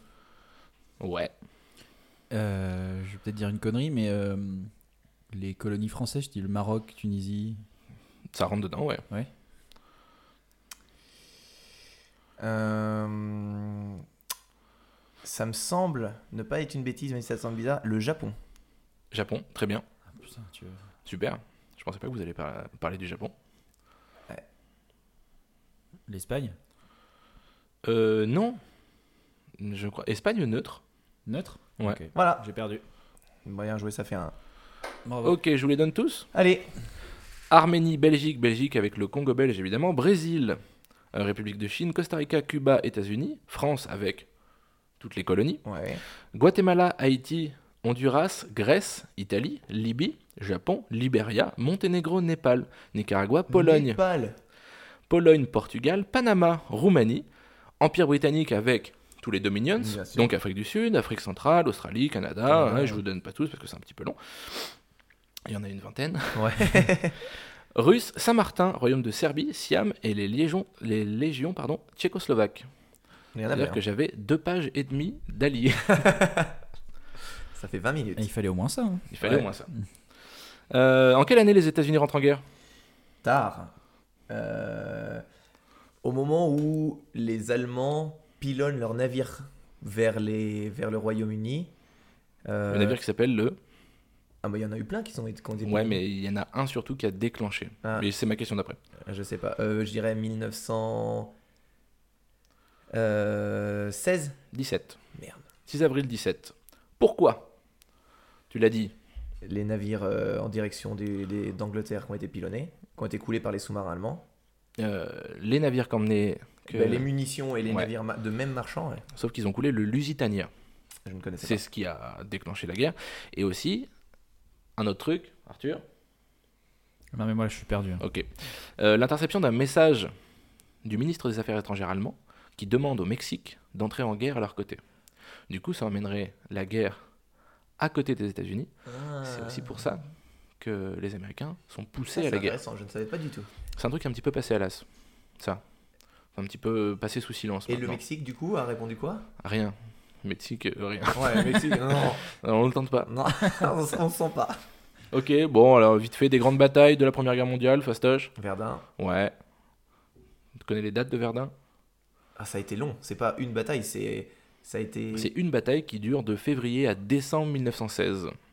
Ah ouais, et je crois, mais c'est peut-être une bêtise, que euh, un tiers ou deux tiers des Deux troupes tiers. françaises sont passées par Verdun. Je crois que c'est deux tiers. C'est hallucinant. hein. Sauf qu'à un moment donné, vu qu'il y avait des fatigues de, de poilus, Ouais. pour éviter les mutineries, ils faisaient Des rotations beaucoup, beaucoup. ouais. ouais. Donc ouais, je crois que c'est deux tiers, ouais, tu as raison. Euh, Euh, Verdun, ensuite euh, Il y a O quelque chose? La Somme, Ouais, bataille de la Somme. la bataille de la Somme, de juillet à novembre 1916. Bon, ok. Quel événement en Russie change en 1917 Enfin, change le conflit Euh, la... Le fait, la famille de Tsar qui est renversée. Par Euh, c'est les Allemands qui collaborent à ça. Il y a une révolution des. Les Tsars sont renversés par euh, les bolcheviks. bolchevique, parfait, la révolution d'octobre. J'ai une Donc- copine qui a regardé Anastasia dernièrement. Nickel. Donc il y a une paix séparée qui est faite, un armistice qui est fait entre la Russie et les empires centraux. Et du coup, les empires centraux peuvent concentrer toutes leurs forces Sur le côté la- français. sur la France. Ouais. Mais en même temps, les, Améri- les États-Unis entrent en guerre. Donc les forces s'équilibrent. Mais les États-Unis, c'était pas non plus la puissance militaire. euh, Pas du tout. Pas du tout. C'était une puissance économique, probablement la pro- première puissance économique, mais euh, puissance militaire zéro. Mm. Je crois qu'ils avaient un contingent de 40 000 hommes. Ah ouais. Donc euh, vraiment, vraiment peu, ouais. euh, que dalle. Du coup, est-ce qu'on peut dire que les Américains ont- sont les sauveurs des Alliés? Bah, quand même un peu, ils débarquent avec des tanks. Ouais. Qu'on alors, n'avait pas. ça se discute encore, ça. Euh, L'arrivée des troupes américaines redonne espoir et courage aux troupes françaises et anglaises. et du coup qui prennent le dessus sur la bataille de la Marne de l'été 1918. Ok Quelles nouvelles armes sont développées au cours de cette guerre? Les avions. Ah, du coup, tu, Je spoil tu me fais une transition parfaite. J'allais dire les blindés, l'arme euh, gaz, Les armes chimiques. les armes chimiques, le C'était gaz, la première fois. l'hypérite, C'était les Allemands qu'on commençait. et surtout. Ouais, mais bon, on était euh, pareil. Ouais. Là, faut pas jeter la pierre sur tout le monde. Ouais. euh, tout le monde les a utilisés. euh. D'accord. Et surtout l'aviation de combat, ce qui me fait une transition parfaite pour Tant d'histoire. un petit topo sur l'aviation de combat à la Première Guerre mondiale. J'ai hâte. Donc l'aviation à ce moment-là est très récente. Le premier vol de Clément Ader se déroule en 1890. Le premier véritable vol. Ce qui fait que c'est bah, une vingtaine d'années avant. quoi. Ouais. Les avions sont de conception rudimentaire et très fragiles. Des structures de bois et des ailes en toile. Ce qui paraît pas quand même parfait pour la guerre. Oui.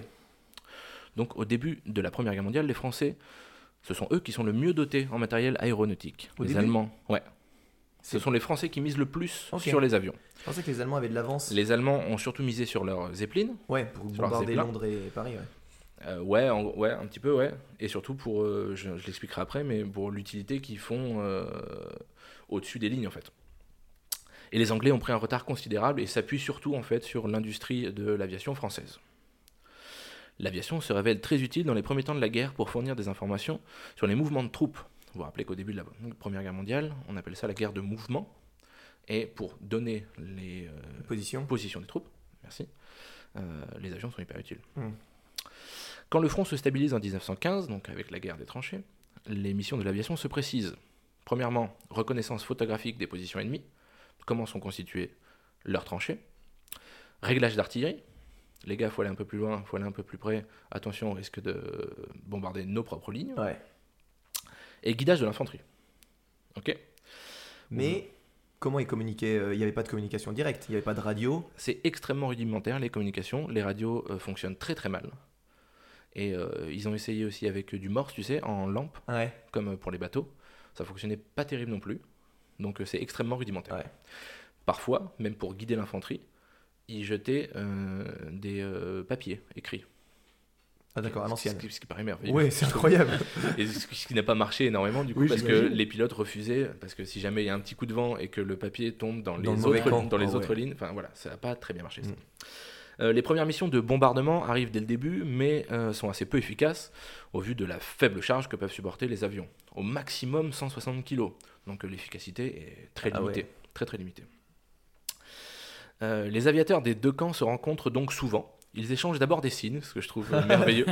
Se reconnaissant entre pionniers, euh, ils se font des petits signes, des sourires. euh, voilà, ils- je trouve ça, je trouve Ouais, ça c'est- merveilleux. On est en train de faire un truc, euh, on innove. Mais très vite, euh, cette politesse change avec la brutalisation des esprits. Et euh, les premiers combats se font avec les moyens du bord. Au départ, ils se font des signes. Et après, bah, ils commencent à se battre parce que quand même, ils sont ennemis. Ouais. Avec les moyens du bord, donc je vous laisse imaginer, on se lance des cailloux entre avions. C'est vrai. Oui, En même temps, ça doit faire mal. Des cailloux, des, Ouais. bri- des briques. Bah dans une hélice, tu peux, pas- tu peux Ouais. péter un truc, ouais. Ouais, on tire avec son arme de poing. Ouais. parce qu'ils étaient tous dotés d'une arme de poing. Euh, on lance une corde pour qu'elle s'enroule au- autour de l'hélice de, de l'avion adversaire. Tellement dangereux. C'est merveilleux. C'est un rodéo. C'est merveilleux. Euh, Louis Queneau, le premier aviateur à avoir doté son avion d'une mitrailleuse, bonne idée Louis, euh, sera gratifié de la première victoire aérienne. Voilà, il Vous a savez pas que c'était les Français qui avaient fait en premier Le premier, c'est ouais, il a monté une mitrailleuse Hotchkiss sur son avion. Ok. Premier à avoir l'idée. Mais c'est c'est pas les mitrailleuses euh, avec euh, Qui que tirent, les Allemands euh, à travers les À pales. travers les hélices. ouais. On y vient, Ok. on y vient. Ça, c'est avec le développement de l'aviation de chasse. Ok. Là, pour l'instant, c'est les avions euh, de reconnaissance finalement. Mais euh, bon, ils, quand même, ils se battent un petit peu. Ouais. L'utilité de l'aviation ne faisant plus de doute, il faut maintenant abattre l'aviation ennemie. Donc l'aviation de chasse se développe. Les appareils sont de plus en plus puissants, de plus en plus robustes et de plus en plus armés. L'invention de la mitrailleuse synchronisée change aussi la donne. Alors les Français avaient plutôt posté leur mitrailleuse en l'air, plus haut que les hélices, mais pour la viser c'était quand même plus difficile. Ouais. Et euh, les ingénieurs allemands, euh, avec le Fokker, je vous laisse rire sur le Fokker, Merci. ont réussi à synchroniser la mitrailleuse qui passait à travers les hélices, enfin, à travers, euh, sans toucher les pales. Ça c'est dingue. Du coup, plus facile, plus précis, et avion de chasse quoi. Ouais. C'est donc dans ce contexte qu'apparaît notre personnage, aujourd'hui René Fonck. Donc il est né dans les Vosges en 1894, donc il est né 4 ans après le premier vol. Ouais. Il a donc tout juste 20 ans au début du conflit. Issu d'une famille modeste, il est apprenti mécanicien au moment de sa mobilisation. Il réussit à se faire affecter pardon, dans l'aéronautique en 1915 et entame sa carrière d'aviateur dans une escadrille d'observation. Deux exploits vont lui donner son ticket pour l'aviation de chasse. En août 1916, donc c'est assez tard quand même. Aux commandes de son lourd avion de reconnaissance, peu maniable, lent, il arrive simplement par des manœuvres à obliger un avion de reconnaissance allemand à atterrir derrière les lignes françaises. C'est sa première victoire et ce sont les seuls prisonniers qu'il fera. Ah, stylé. Ouais, mais faire des prisonniers quand t'es en avion, c'est dingue. C'est-à-dire que seulement avec les manœuvres, il a forcé le pilote allemand Ah, à se poser Tellement il était fort. Avec un avion pas maniable. avec un avion pas du tout maniable. Euh, il obtient une seconde victoire plus tard, toujours aux commandes de son avion de reconnaissance, qui ne dépasse pas les 120 chevaux et les 130 km/h. C'est un gros avion Ouais. lourd Et lent. qui avance pas. Ces deux exploits lui permettent de prétendre à l'aviation de chasse, qui fait ses débuts. Il entre donc dans le groupe des Cigognes, un groupe de chasse prestigieux. On lui fournit les meilleurs avions possibles et où son talent peut se révéler. Fonck, en chiffres, c'est 75 victoires homologuées. Homologué. 75 homologuées. 126 probables. Ouais. J'attire votre attention sur le fait qu'on devient un as, c'est-à-dire l'élite Ouais. de l'aviation, à partir de 5 victoires homologuées. Notre ami en a 75. Est-ce que tu sais pourquoi on appelle ça un as? Pourquoi il faut 5 Alors- victoires pour un as? J'ai entendu un truc qui est un petit peu farfelu, mais je, je sais pas. Eh ben, dis-moi. Mais j'ai oublié, c'est par rapport au. au- au Moi, j'avais entendu que c'était par rapport à la carte. Il y avait 5 signes as sur un- Ouais. une carte d'as, donc il faut 5 victoires. Ouais, mais je Mais crois ça que ça me semble- je crois que c'est un petit peu Ça me farfelu. semble un peu bidon, ouais. Ouais, il me semble. C'est pour ça que j'en ai pas parlé. Donc 5 victoires homologuées, euh, ce qui fait de Fonck, là, avec ses 75 homologués, le meilleur pilote français de la Première Guerre mondiale. Les As ne représentent que 4% de l'effectif des aviateurs. 4%. Ouais. Mais ils sont crédités de 50% des victoires. Donc c'est une véritable classe à part, une petite aristocratie militaire euh, qui fait rêver les simples soldats et le grand public. T'es content d'en avoir dans ton équipe? Ouais, c'est ce que disent aussi les, euh, les coéquipiers de Fonck. Ouais. Quand ils étaient avec lui, ils se sentaient rassurés et ils savaient que de toute façon, il allait avoir un joli spectacle. Ouais. Euh, il paraît donc extrêmement difficile d'arriver à ces 5 victoires. C'est très très rare. Notre ami, je le rappelle, en a, 160 en a 75. C'est dingue. Alors, pour homologuer une victoire, il faut trois témoins qui ne font pas partie de votre escadrille, qui donnent la date, l'heure, le modèle de l'appareil ennemi.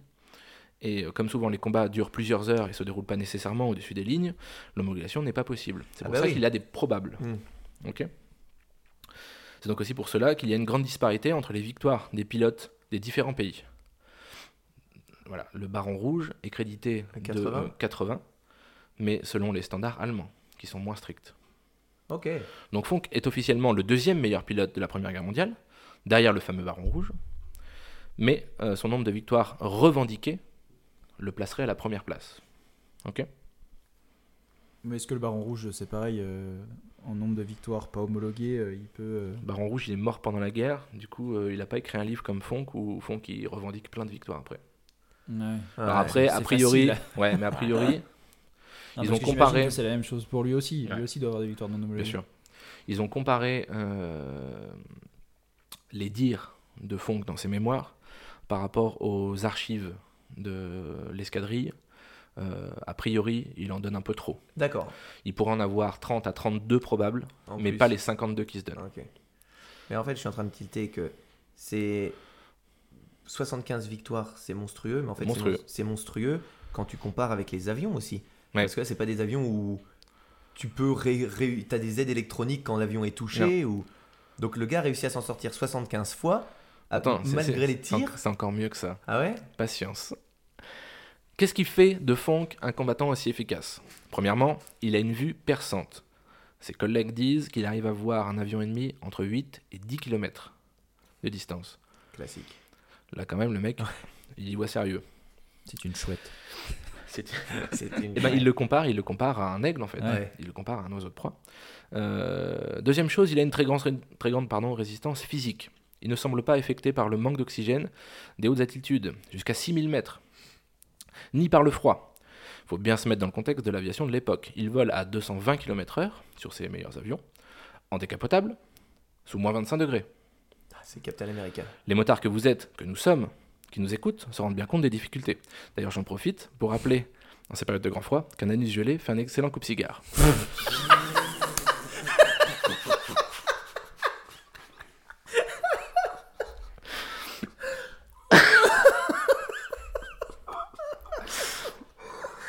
Ça a paru tellement de nulle part.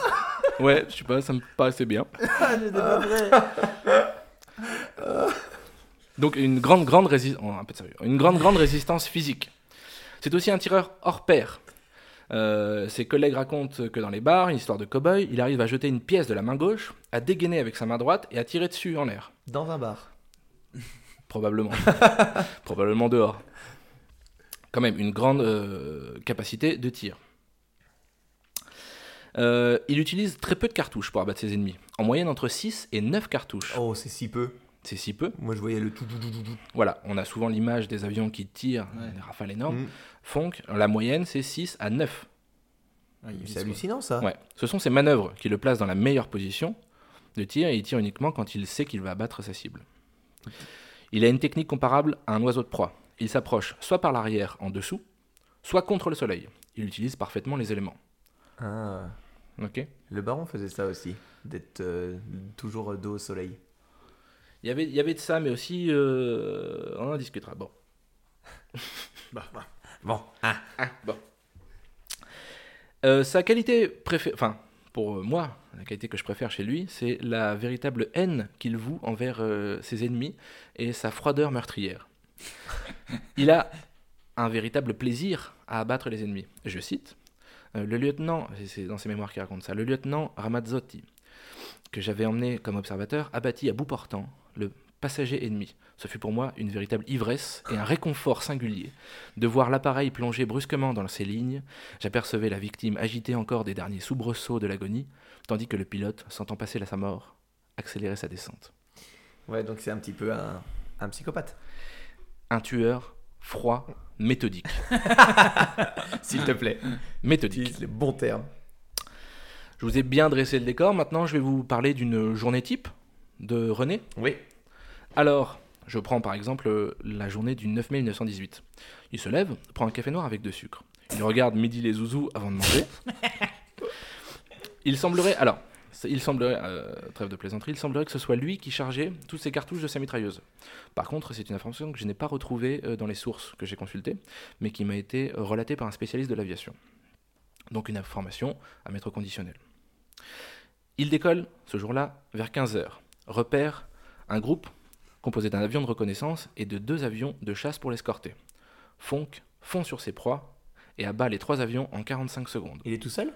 Il est avec deux compatriotes qui le regardent faire. Ok. 45 secondes. Il se pose, fait le plein et redécolle à 17h30. De retour au-dessus des lignes ennemies, il aperçoit un biplace allemand. Il se cache dans la brume. Accélère. Il déboule à 30 mètres de sa cible, à pleine vitesse. L'équipage n'a probablement pas eu le temps de se rendre compte de quoi que ce soit. Cependant, Fonk s'est coupé de ses coéquipiers. Et au loin, il voit 4 Fokker et 5 Albatros se diriger vers lui. Pas les, avions, pas les oiseaux, les avions. Oui. Euh, probablement désireux de venger leurs camarades tombés plus tôt. Notre ami a déjà eu une bonne journée quand même, et ce sont neuf avions ennemis qui se dirigent vers lui. Que peut-il faire? Fuir? Ce serait mal connaître notre pilote. Il décide d'attaquer et parvient à abattre deux avions de plus. À 20h, à court de carburant, il décide de rompre le combat. Il a donc abattu dans la même journée six avions. Il faut cinq victoires pour être un as. En une journée. En une journée, il en abat 6. Avec C'est un ce- record absolu. C'est ça que je voulais dire, c'est qu'une victoire, c'est considéré comme une victoire de bataille ou une victoire d'un avion contre un autre avion? Avion contre un autre avion. Ok. C'est un record absolu Ouais. qui ne sera jamais battu dans l'histoire de l'aviation. Il sera seulement égalé une seule fois. Par Fonck lui-même, le 28 septembre 1918. Le 14 août 1918, il accomplit un nouvel exploit. Il abat trois avions en 10 secondes. Non, mais. Les- En fait, c'est toujours de. C'est Toujours toujours de. plus. Trois avions des en records. 10 secondes. Tout, tout, tout. Le premier, il l'a tiré dans la nuque du pilote. je, trouve, je trouve ça merveilleux. C'est incroyable. C'est affreux, mais c'est merveilleux. La précision du mec. Euh, les carcasses des appareils ont été retrouvées à moins de 400 mètres de distance L'une de l'autre. devant les lignes. Ah ouais. Il faut aussi remettre les exploits du pilote en perspective par rapport à son temps d'activité. C'est le meilleur pilote de chasse français et il a été en activité que un an et demi. Ouais. Dernier record que je trouve le plus incroyable, il ne sera jamais touché pendant la guerre. Physiquement ou son avion? Son avion. Ça c'est dingue. Aucune égratignure. Jamais touché. Je trouve ça, mer- C'est- je trouve ça fabuleux. Ça semble inconcevable. Lui qui dégomme des avions en 10 secondes, Inconcevable. personne a réussi à le toucher. Avec des batailles à 1 contre 9. Qui durent des heures. Jamais touché. Hallucinant. Voilà pour son activité dans la guerre. Je pense qu'on en a fait ouais. décrire Un bon assez. topo. Alors, euh, oui, alors je voulais dire, à la fin de la guerre, il est pro- euh, la propagande de guerre for- forcément s'empare de ce personnage. Il est présenté comme un chevalier des airs, vengeur de Guinmer. Alors je sais pas si vous savez qui c'est Guinmer. C'était euh, euh, le premier vraiment héros de l'aviation française. Il avait été euh, mis à l'honneur par la propagande et euh, il avait été abattu par un, par un officier allemand. Et euh, a priori, alors les recherches maintenant disent que ça devait pas être ça, mais euh, Fonck aurait abattu le, celui qui a abattu Guinmer, le héros de l'aviation. Donc c'est le vengeur de Guinmer. Il devient rapidement une star. Alors je vous demande pourquoi Fonck n'est-il pas aussi connu que ses pairs comme Guidemer ou Ningesser, qui est aussi un as de l'aviation française? D'une part, il est beaucoup moins chevaleresque. Euh, il n'est pas mort au combat comme Guidemer, ce qui est très chevaleresque, Ouais. et il n'est pas un chevalier qui va combattre. C'est un tueur, je l'aurais dit, froid et méthodique. Il arrive par derrière, ce qui, dans l'esprit euh, guerrier de Ouais, l'époque, pas très noble. n'est pas très noble. Mm. On le voit maintenant comme du pragmatisme. Ouais, bien sûr. On est d'accord. Est-ce Oui. que le fait aussi qu'ils viennent pas d'une euh, grande famille. euh, J'allais le dire, exactement. Bien vu. Guinmer est issu de l'aristocratie. Euh, le père de Fonck, c'est un ouvrier qui fait des planches Ouais. dans les Vosges. Voilà. Par contre, ouais, tout le monde peut se, peut, peut se voir dans ce personnage. Quoi. ouais, Ouais. ouais, ouais. Euh, D'autre part, il entame, après sa carrière militaire, une carrière politique. Il se fait des ennemis. Euh, il euh, représente une classe guerrière, d'après-guerre, qui est mal considérée. Voilà. Il se fait beaucoup d'ennemis dans la population. Ça c'est dingue. Après la Première Guerre mondiale, les gens veulent un petit peu oublier ça. Ouais. Aussi, il tentera, comme beaucoup, de devenir le premier à traverser l'Atlantique en avion. Mais sans y arriver du coup. Il décolle de New York avec un gros avion de 11 tonnes et trois membres d'équipage. Il s'écrase quelques centaines de mètres après avoir décollé, devant une foule que je qualifierais de déçue, voire de médusée, de voir le héros de guerre s'écraser au bout de Euh, quelques mètres. Et un crash qui fait deux morts quand même, Et lui ou pas Dont pas lui. dont pas lui. Ah. Euh, c'est un échec cuisant et on voit bien que la chance de Fonck a tourné. Mais ce qui fait vraiment de lui un personnage un petit peu oublié, c'est son rôle pendant la Seconde Guerre mondiale, où, euh, en tant que militaire de carrière euh, et héros de la Première Guerre mondiale, il reste fidèle au général Pétain, Ah ouais. et c'est ce qui fait de lui un petit peu un personnage moins exalté Ouais. maintenant. Donc toujours fidèle de, de Pétain, et euh, il a eu a priori un rôle dans l'entrevue de, de Montoire entre Pétain et Hitler, un rôle qui est difficile à déterminer. Vous savez ce que c'est que l'entrevue de Montoire? Ben rappelle-nous. C'est l'entrevue, l'entrevue euh, après la capitulation de la France entre Pétain, qui est devenu chef du gouvernement français, et Hitler, et c'est les débuts euh, de la collaboration. Ouais. Voilà. Euh, il est un petit peu copain avec Himmler aussi, a priori, Ah ouais, d'accord. mais copain, Oui, ils se respectent mutuellement en tant changé. qu'aviateur. D'accord. Il a changé un peu de bord quand même. Pas tout à fait, mais pas trop. Il meurt en 1953 d'un arrêt du cœur. Voilà, Ok. C'était mon histoire. Mais sacré héros. C'était bluffant. Contexte historique, histoire, tout y était. Je suis très étonné que tu été si bon. C'était c'était parfait. Je sais pas si j'étais bon, mais c'est mon, quotidien. Oh là Ah là là, elle est terrible cette histoire. Un Terrible. personnage intéressant. Alors, il y a, il y a très peu de livres qui sont sortis sur René Fonck. Le premier est sorti en 2004. Comme quoi, c'est vraiment un personnage. Ouais. euh, et je crois qu'il y en a maintenant 5 ou 6, dont un livre euh, que j'aimerais lire, que j'ai pas encore lu, qui compare euh, René Fonck au Baron Rouge. Ok, ça, ça doit être passionnant. Voilà. Et c'est quelque chose que je dois lire et que je dédicacerai à mon ami Victor, Ouais, avec plaisir. Bah, on lui passe le bonjour. pour lequel, pour lequel on a un sacré débat. Moi, je préfère René Fonck et lui préfère le Baron Rouge. Ah, Est-ce que tu peux nous parler, pour les auditeurs qui ne savent pas, euh, nous parler rapidement du Baron Rouge? Alors ça va être très rapide parce que je ne connais pas vraiment. euh, je suis pas aussi calé que sur euh, René Fonck. C'est c'est le plus grand pilote euh, allemand de guerre. Euh, il est appelé le Baron Rouge parce qu'il a un, il a un triplan Un triplan, mais ça, c'est à la fin de la guerre qu'il a le triplan. C'est à la toute fin. qui est de couleur euh, rouge. Alors je crois que la couleur rouge c'était pour euh, euh, attirer les ennemis en fait. Je pense aussi, ouais. C'était dans le but de. D'attirer les ennemis pour que les collègues arrivent sur les côtés. Et... Et le dégomme. C'est C'est la ça. croix, quoi. Donc je crois que en fait c'est l'inverse de Fonck Ouais. dans, Mais- la, dans la stratégie. Mais il est beaucoup plus. Beaucoup plus héroïque. euh, Beaucoup dans- plus chevaleresque, ouais. Chevaleresque, exactement. Et accessoirement, il avait quand même un avion qui était bien plus performant que les avions français aussi. Et je Triplan. sais pas. Et je suis pas sûr. Ah ça, ouais je, ça, j'ai une information Moi, que. j'ai toujours euh, eu en mémoire que justement cet avion, le Triplan, était un avion euh, exceptionnel. euh, Mais il a pas commencé la guerre avec le triplan. Non, non, mais c'était. je euh, parle ouais. au moment où il y a eu le Triplan. Ah oui. Après, ça devait être plus performant peut-être. Je sais que quand les Allemands ont, ont sorti le Fokker, c'était vraiment le- l'avion le plus performant euh, à ce moment-là. Ok. Que les, les SPAD français avaient un petit peu de mal à rivaliser. Ok. Euh, Mais là encore, on n'est pas des spécialistes de la première, enfin de la de l'aviation de la Première Guerre mondiale. euh, Ces informations restent euh, Non, mais c'est très intéressant. Merci beaucoup pour cette histoire, c'était vraiment super. avec plaisir. Euh, Arthur, tu as été nous chercher quelques bières. euh, Oui, on a eu. euh. On a reçu des bières, un cadeau du euh, site Shop ta bière, qui est un revendeur de bières craft euh, 100% française. Ils font pas mal de petits packs et tout, donc leur site est très cool. Et là, on, donc on a eu un cadeau, de- on nous- ils nous ont offert 6 bières. Donc là, je t'en ai sorti deux. Euh, je t'ai sorti une euh, wheat beer de la Fée d'Orge, que je ne connais pas du tout, mais c'est une, style, euh, c'est une bière blanche, quoi, de, une, une wheat beer. Et on a une Red Ale de Red Shift, alors je sais pas laquelle brasserie c'est. Big Bang Beers. Voilà, donc on a ces deux bières là, donc euh, on remercie euh, Shop ta bière. Ouais, merci beaucoup, c'est super cool de nous sympa du des cadeau. cadeaux comme ça. euh, on n'a rien demandé, euh, donc c'est très, c'est très très J'ai gentil. une petite question de d'amateur. C'est quoi une bière craft? Bière artisanale. Ouais. Et pourquoi craft alors? Bah ça vient, c'est de Le l'anglais. en papier fait. craft? D'accord. Comme ça Non, j'en sais rien. Non, non, mais tout. c'était une vraie question. il y a Mais de- c'est une très bonne question.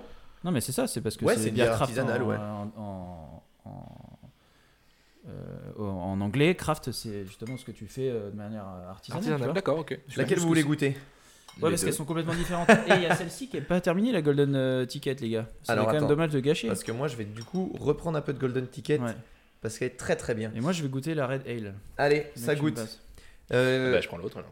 Est-ce qu'Arthur, tu me partager, attends. permets de- d'enchaîner sur un petit quiz rapide Ah, que ça je me vais. extrêmement Ouais, plaisir. Comme ça, alors je vais le raccourcir parce que je vois qu'on a déjà mis pas mal de temps. Donc, Ouais, je pensais moi être moins de temps que ça. non, puis mais c'était très intéressant. T'as été très fort dans ce que t'as fait, on était- bravo. on est un peu long sur le contexte historique.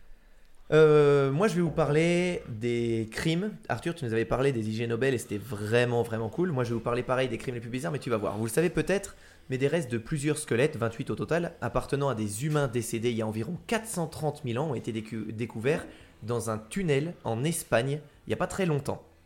Donc, parmi ces ossements, il y a un crâne qui est nommé le cranium 17, qui, euh, qui a présenté lors de sa découverte des signes particuliers comme des cas de violence entre deux personnes. Euh, le malheureux propriétaire de ce fameux crâne semble avoir été frappé avec une grande violence à deux reprises près de l'œil gauche. En utilisant les techniques d'analyse moderne sur ce crâne ancien, les scientifiques ont pu déterminer que les fractures sont survenues alors que l'individu était encore en vie et qu'elles ont été provoquées par une arme. C'est donc actuellement le crime le plus vieux de l'humanité. Il remonte à 430 000 ans, mi- euh, millions, enfin, millions d'années. 430 000 ans. Ah oui, c'est vraiment vieux crime. Voilà, vous le savez, c'est assez vieux. Parlons maintenant de ce qui nous intéresse. Je reste dans ma thématique. Chaque année, le FBI enquête sur plus de 36 000 meurtres ou affaires euh, de coups et blessures volontaires ou non, 36 ayant 000. 36 000 c'est beaucoup, hein, ayant entraîné la mort, encore une fois, ou non. Et vu qu'ils sont connus pour leur humour ravageur, euh, chaque année, les employés du FBI publient le top 10 des affaires jugées les plus dingues. Je vais vous en raconter par groupe de 3. Dans chacun de ces groupes, il y en aura une fausse. À vous de deviner laquelle. Je commence. Michael, 44 ans, profitait de son trajet en train Chicago-Minneapolis pour discuter avec son groupe d'amis dans une cabine.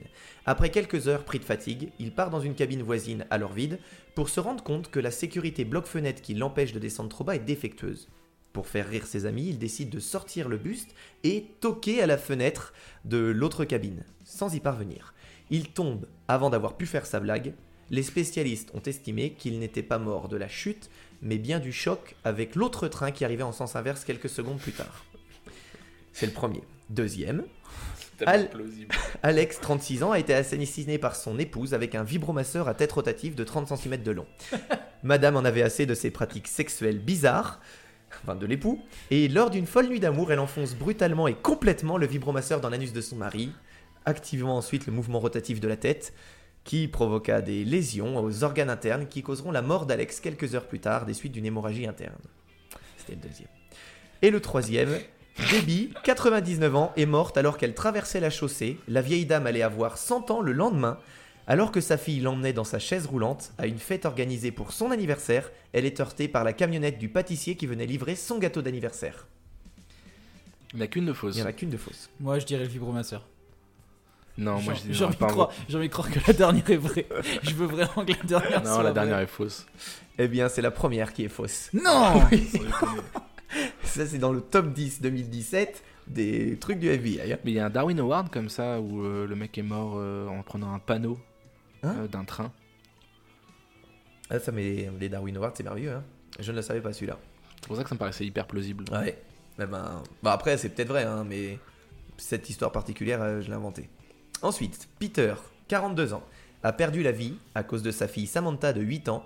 La fillette punie et envoyée au lit sans manger a trouvé cette punition trop injuste. Et elle estima que son papa n'avait pas non plus le droit de manger. Elle versa donc une énorme quantité de morora dans son café. Le père, qui avant de partir au boulot le but sec, mourut quelques heures après.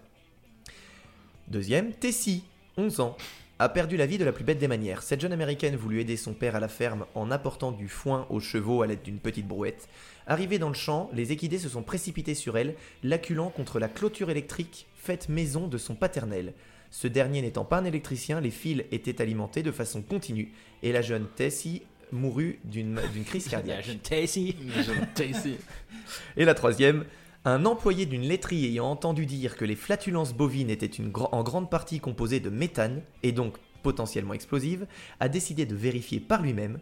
Seulement au moment où l'homme craqua une allumette près du derrière d'une des vaches, un appel d'air aspira la flamme dans les entrailles de l'animal, la pauvre bête explosa, tuant l'homme heurté par un fémur volant. Déjà, je suis sûr que la, la Ça, deuxième, je suis sûr que la deuxième est vraie parce que t'as dit acculant, tu l'aurais jamais sorti dans la vraie vie ce mot. Moi je suis sûr que la dernière est vraie parce que je l'ai lu dans les Darwin Awards. Elle est incroyable. Il s'est pris un fémur de vache. Il est mort d'un fémur de vache. Alors La première est Bah la première ouais.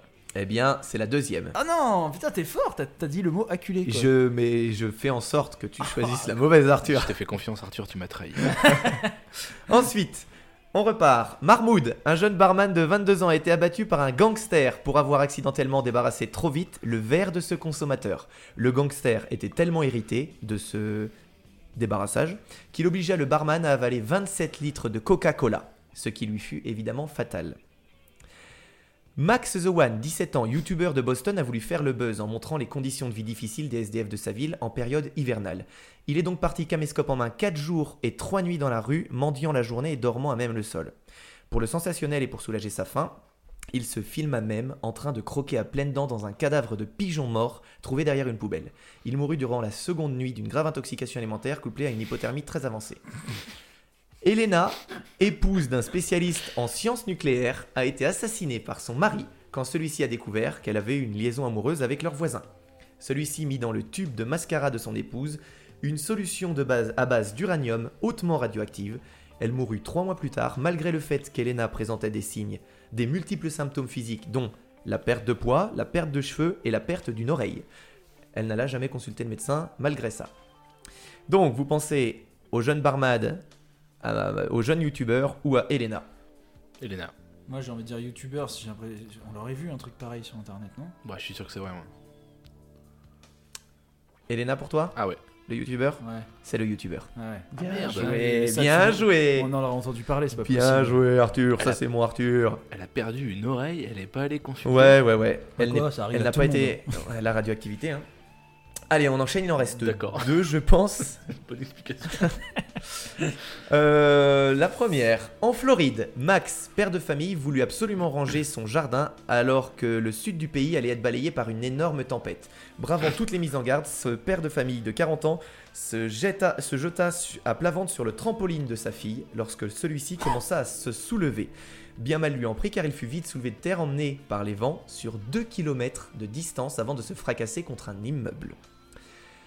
La deuxième, le sergent John assassina son épouse infidèle en bourrant son véhicule de TNT volé à la caserne. Les 700 ki- 750 kilos d'explosifs furent mis à feu euh, à distance par le mari une fois son épouse partie au travail. L'explosion fut si forte qu'elle fut perçue à 15 km à la ronde. La voiture de la victime fut totalement pulvérisée et on ne retrouvera pas la moindre trace du véhicule ni du corps. Par contre, un cratère de 55 mètres de profondeur sur 500 mètres de large s'est formé à l'endroit de l'explosion. Et la troisième, Michael décida d'assassiner son partenaire homosexuel après une dispute. Il drogua, son ami Tony et lui mit sur les, pan- sur les épaules une pancarte publicitaire géante avec marqué sur la face avant Mort à tous les noirs et de l'autre côté Dieu aime le Ku Klux Klan. Lewis conduisit son ami. Euh, non, Ma- M- Michael conduisit son ami dans les faubourgs de New York, à Harlem, et l'y abandonna. Deux minutes plus tard, son ami était mort. Donc vous pensez que c'est le père qui s'envole en trampoline, le mari qui assassine, qui assassine avec la TNT, ou euh, l'ami qui, qui assassine son ami? Mais le dernier, c'est dans, c'est dans Die Hard 3. Oui, c'est. C'est carrément, la scène de Die Hard. Eh ben, peut-être que c'est une vraie histoire. Et moi, je Non. dis la 2 est fausse. Ouais, l'explosif là.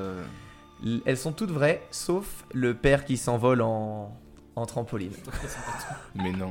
si, c'est dans le classement, elles sont, elles sont toutes vraies, sauf le père qui s'envole en trampoline. C'est sûrement arrivé dans l'histoire, mais sachez que ce n'était pas Max, qui vivait en Floride et qui avait 40 ans.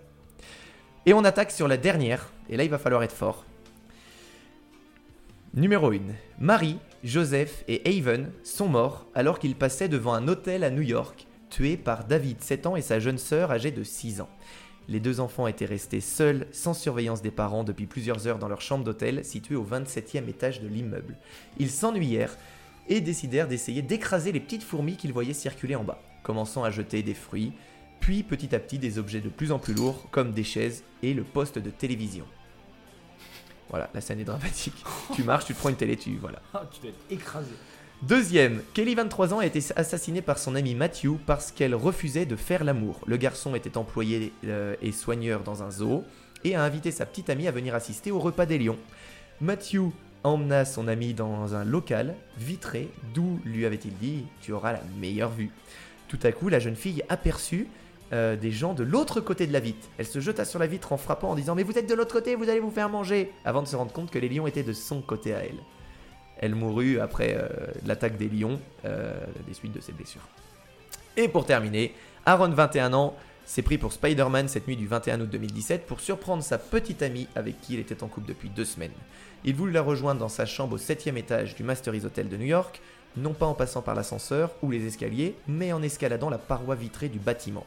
Après quelques minutes d'ascension et pris de panique, il essaya de prendre son téléphone pour appeler à l'aide, mais celui-ci lui échappa des mains et voulant, lui ra- voulant le rattraper, il fut une terrible chute.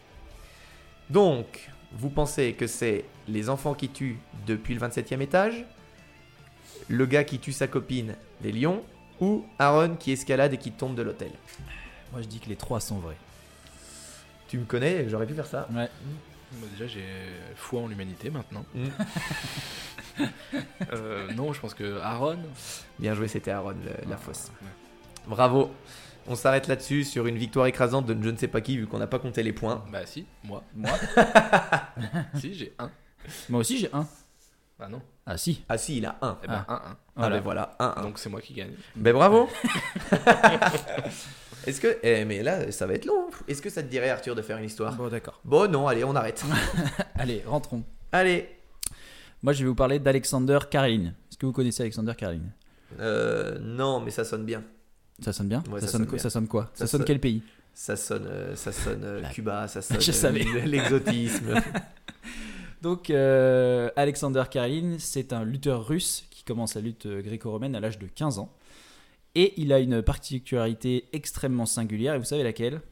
Il est fort. Il a 14 doigts, ce qui fait de lui un excellent pianiste. Mais non. non, c'est pas vrai. J'ai tellement cru. Moi aussi, hallucinant. Euh, non, en fait, sa particularité, c'est qu'il n'a jamais connu la défaite. Et ce, jusqu'à l'âge de ses 20 ans, où il perd en finale euh, du championnat du RSS. Donc vraiment, zéro défaite. Ensuite, il gagne le championnat national, ce qui lui ouvre les portes des championnats internationaux et olympiques. À partir de là, il ne perdra plus aucun match en 13 ans. Ah ouais, invaincu. Invaincu. Donc, ce qui lui donne un palmarès de ouf. Donc là, vous êtes assis là, les gars je- ouais. Allez, on est Ah ouais, assis. a priori, vous Allez. êtes assis. Allez. Euh, 13 fois champion du RSS et de Russie. Ouais. 12 fois champion d'Europe, 9 fois champion du monde, 3 fois champion olympique. Ah ouais, ça tape, hein. Et puis il y a plein d'autres compétitions internationales. Il a gagné 887 de ses 889 combats. 800. 887. C'est énorme. Ouais. Et là donc la seconde et la dernière fois en- en fait où il connaît euh, la défaite, c'est en 2000 au JO de Sydney. Et pendant 6 ans, il n'a pas perdu un seul point de 94 à 2000. Pourtant, c'est physique les combats de lutte. Mais c'est vrai que les compétitions, c'est ils enchaînent un petit peu. Ouais, mais voilà, mais tu pas un point en 6 ans et il a gagné 887 de ses 889 combats. C'est dingue. Voilà, euh, j'espère que cette histoire vous a plu parce Ouais. que c'est terminé. Merci de m'avoir écouté. Moi, Bah, faut que j'y aille. Super. Alors, on aurait bien aimé entendre la suite parce que ça commençait bien. Euh, non, mais je peux pas. euh, j'ai une tarte au saindoux dans le four qui m'attend et j'ai un petit peu faim. C'est vrai que j'ai un petit peu faim, moi aussi. Je savais que ça allait faire rire. Une tarte au sein doux. Tu connais pas les tartes au saindoux Super bon. Ma mère, délicieux. ma mère, on fait des super. C'est délicieux. Euh, bon.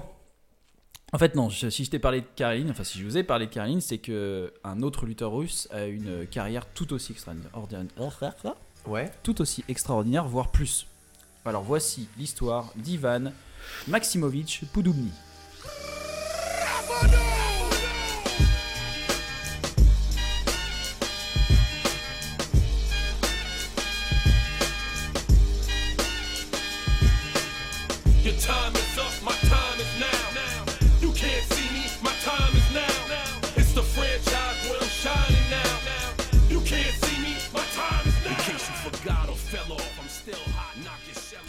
Comme j'ai pu t'en parler dans le précédent chapitre, hein, pas de, ne te sens pas offensé, c'est que t'étais pas là. Oui, c'est vrai, il était pas là. Euh, Si j'étais là, mais dans vos cœurs. Je sais pas si tu te rappelles, c'était il y a longtemps, hein, c'était en 2019. Ouais, je me souviens à peine. Bonne blague. Euh, le catch a fait son apparition en France. euh, et la réussi. et, Ah oui, c'est vrai que cette histoire était cool. Ouais, voilà, en France et en Russie au début du XXe siècle. Donc la plus grande fédéra- fédération est celle de Russie avec Saint-Pétersbourg, donc ça je te l'avais déjà dit. Ouais. Euh, les tsars russes organisent des compétitions avec des gros prize money et euh, donc la lutte, qui est très souvent confondue avec le catch, devient très populaire, très populaire pardon, déjà quelques années avant 1900. Pour ce qui est d'Ivan mm, euh, Maximovitch Poudoumny, euh, il est né le 26 septembre 1871 dans la ville de Bogodukovka. Bodokukovka. On a compris. C'est hyper dur à dire et je me suis entraîné. hein. qui se situe en plein centre de l'actuelle Ukraine, mais qui à l'époque était donc euh, dans l'Empire russe. Ivan est né d'un père, Maxime Ivanovich Ponovny, qui est un travailleur des champs, et d'une mère qui, bien qu'elle possède déjà une très grande force, euh, a la chance d'avoir en plus de ça une très belle voix et une excellente oreille musicale Mhm. qu'elle transmettra à son gentil petit-fils Ivan. La fratrie est composée de quatre frères et trois sœurs, tous très forts physiquement. C'est vraiment un truc de famille d'être fort. Euh, pour Yvan, le chemin de l'école est tout d'abord de mise, alors qu'en parallèle, il chante dans la chorale locale. Et oui, je vous ai dit, il a une superbe voix. Puis à l'âge de 12 ans, son père l'envoie travailler dans les champs, évidemment, pas le choix, hein, c'est comme ça que ça se passe. À l'âge de 15 ans, il commence enfin à se confronter à des adultes dans un sport très populaire dans cette partie du globe, la lutte à la ceinture. Ok. Donc, en gros, Ah ouais, tu connais? Ah ouais, tu connais? Ouais, j'ai déjà vu. ouais. donc, en fait, pour vous faire une idée, c'est un combat en qui est, on va dire, c'est un mix de sumo, Mm. de lutte gréco-romaine et de judo. Ok. Voilà. Les deux adversaires sont pliés en deux, s'accrochent à leur ceinture et euh, en fait, ils doivent faire tomber l'autre au sol, D'accord. littéralement. Donc, en fait, c'est vraiment, ils gagnent en faisant un hippon. Au cours de ces combats, il a souvent réussi à sortir victorieux alors qu'il n'était qu'un adolescent et que ses rivaux étaient des lutteurs de cirque professionnels, tous adultes, préparés et donc physiquement très forts, plus fort, que, lui. normalement. Pendant son adolescence, Ivan tombe amoureux de la fille d'un riche propriétaire local. Or, Ivan est un paysan, et donc malgré le fait qu'ils soient tous deux amoureux, Le père de la fille s'oppose farouchement à leur union, évidemment. Bien sûr. Ivan, qui est terriblement touché par la nouvelle, décide de quitter sa campagne natale à l'âge de 17 ans. Donc il part à la recherche d'une vie meilleure. Il arrive à Sébastopol, donc à 800 km plus au sud, où pendant 3 ans, jusqu'en 1896, il travaille comme chargeur au port de Sébastopol, puis à Féodosia. Ça fait à les muscles, 200 ça, km de Sébastopol. Ouais, en fait, chargeur, c'est l'équivalent des dockers, en fait, finalement, mais sans les machines, quoi.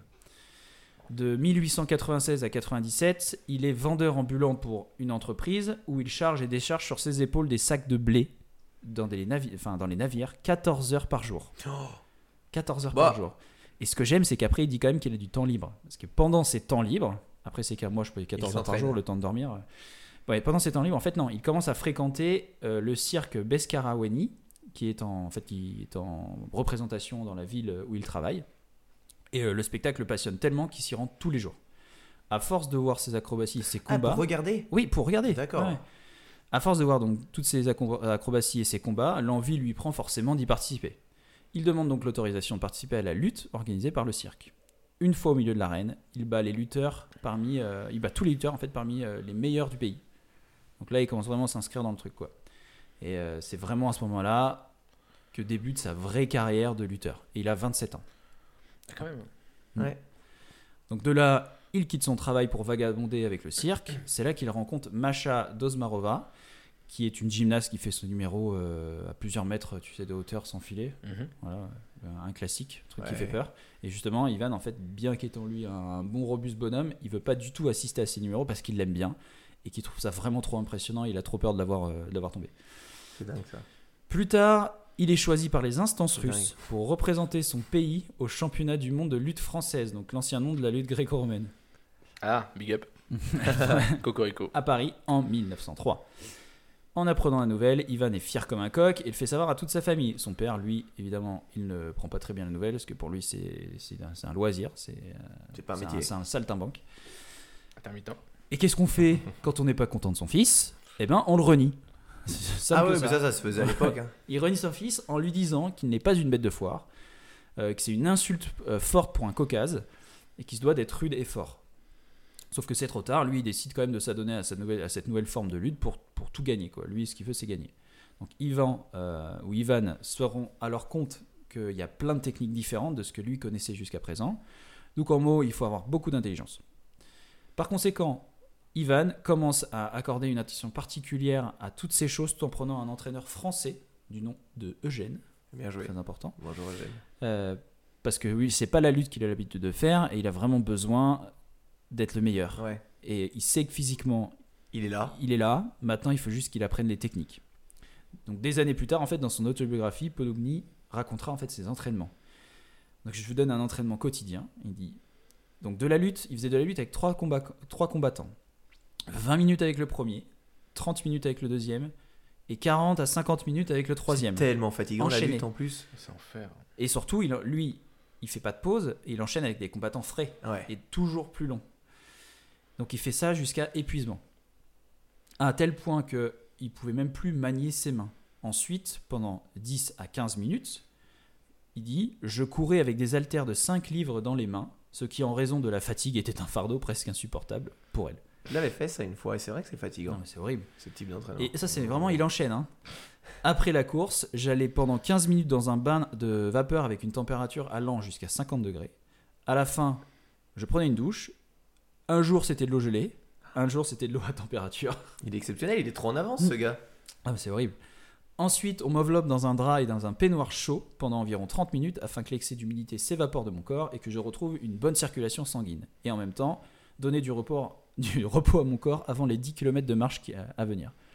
Et ça tous les jours. C'est quoi cette préparation là, de dingue? Mais c'est c'est- c'est- c'est d'une violence. C'est une époque où je pensais pas qu'il y avait autant de Ouais. préparation. Et puis t'as vu, c'est vachement recherché avec euh, bah, le peignoir, l'eau Ouais. et tout, pour penser à la circulation sanguine, ouais. tu penses à, à tout ça, c'est fou. Euh, avec seulement 3 mois d'entraînement, parce que du coup il arrive tard, avec seulement 3 mois d'entraînement et euh, de quelques combats dans les pattes, il part à Paris. Donc c'est là qu'il commence à voyager, qu'on retrouve euh, en fait ses premières traces dans la presse française. Certains articles écriront qu'il soulève une cloche d'église en fonte de 194 kg avec Deux doigts. une grande facilité. Ah non, d'accord, c'était tes guillemets, ça, oui, j'ai fait des guillemets, mais je l'ai dit d'une façon guillemets. Sur place, il gagne ses 11 premiers combats sans forcer. Un des favoris, Raoul Le Boucher, Ah ouais. va pourtant se faire connaître pour la première fois, euh, enfin lui faire connaître pardon pour la première fois le goût de la défaite. Euh, mais pas, lui en fait il est pas cool. Il, il triche un peu Ouais. parce qu'en fait ce dernier Raoul. il a recours à un stratagème peu honnête. Les doigts dans Il les s'enduit le corps d'huile avant le combat. Euh, Personne l'a remarqué. Bah euh, si mais en fait a priori euh, ça Lutte- passe. Lutte turque. Ouais. Du coup euh, bah voilà ça, ça l'empêche euh, ça empêche Ivan de, de s'agripper et donc euh, il peut pas gagner quoi. Et les- il finit par perdre mais à la fin du temps réglementaire parce que les juges accordent la victoire à Raoul. Ah oui, il il s'est pas fait marcher dessus. ouais. Il, il lui accorde la victoire parce que du coup, Podobni refuse de, refuse de se combattre. Juste ça. C'est- il est pas tombé, il a pas réussi à le choper, l'autre, mais c'est juste parce qu'il n'y a pas eu de combat, quoi. Qu'il a refusé de se battre contre un tricheur. Donc à la suite de cette défaite injuste, Podobni est extrêmement bouleversé et songe même à arrêter le sport professionnel. Donc lui, il est hyper... euh, Dévasté. Ouais, et il se va être comme ça toute sa vie. C'est vraiment, euh, il a des, des- des sentiments qui sont un peu trop forts, tu vois. Le soutien que lui apportent ses collègues et ses amis parvient euh, quand même euh, à l'en dissuader parce qu'il faut pas déconner, il est quand même euh, extrêmement fort. Donc il participe ainsi à plein de tournois, dont celui de Saint-Pétersbourg quelques mois plus tard, où il prend sa revanche sur Raoul Le Boucher.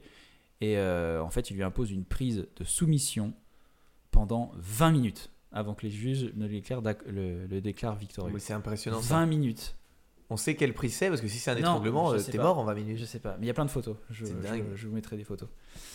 Donc c'est en rentrant de ses voyages qu'il décide enfin de se marier avec celle qu'il aime tant, la gymnaste Macha. Macha.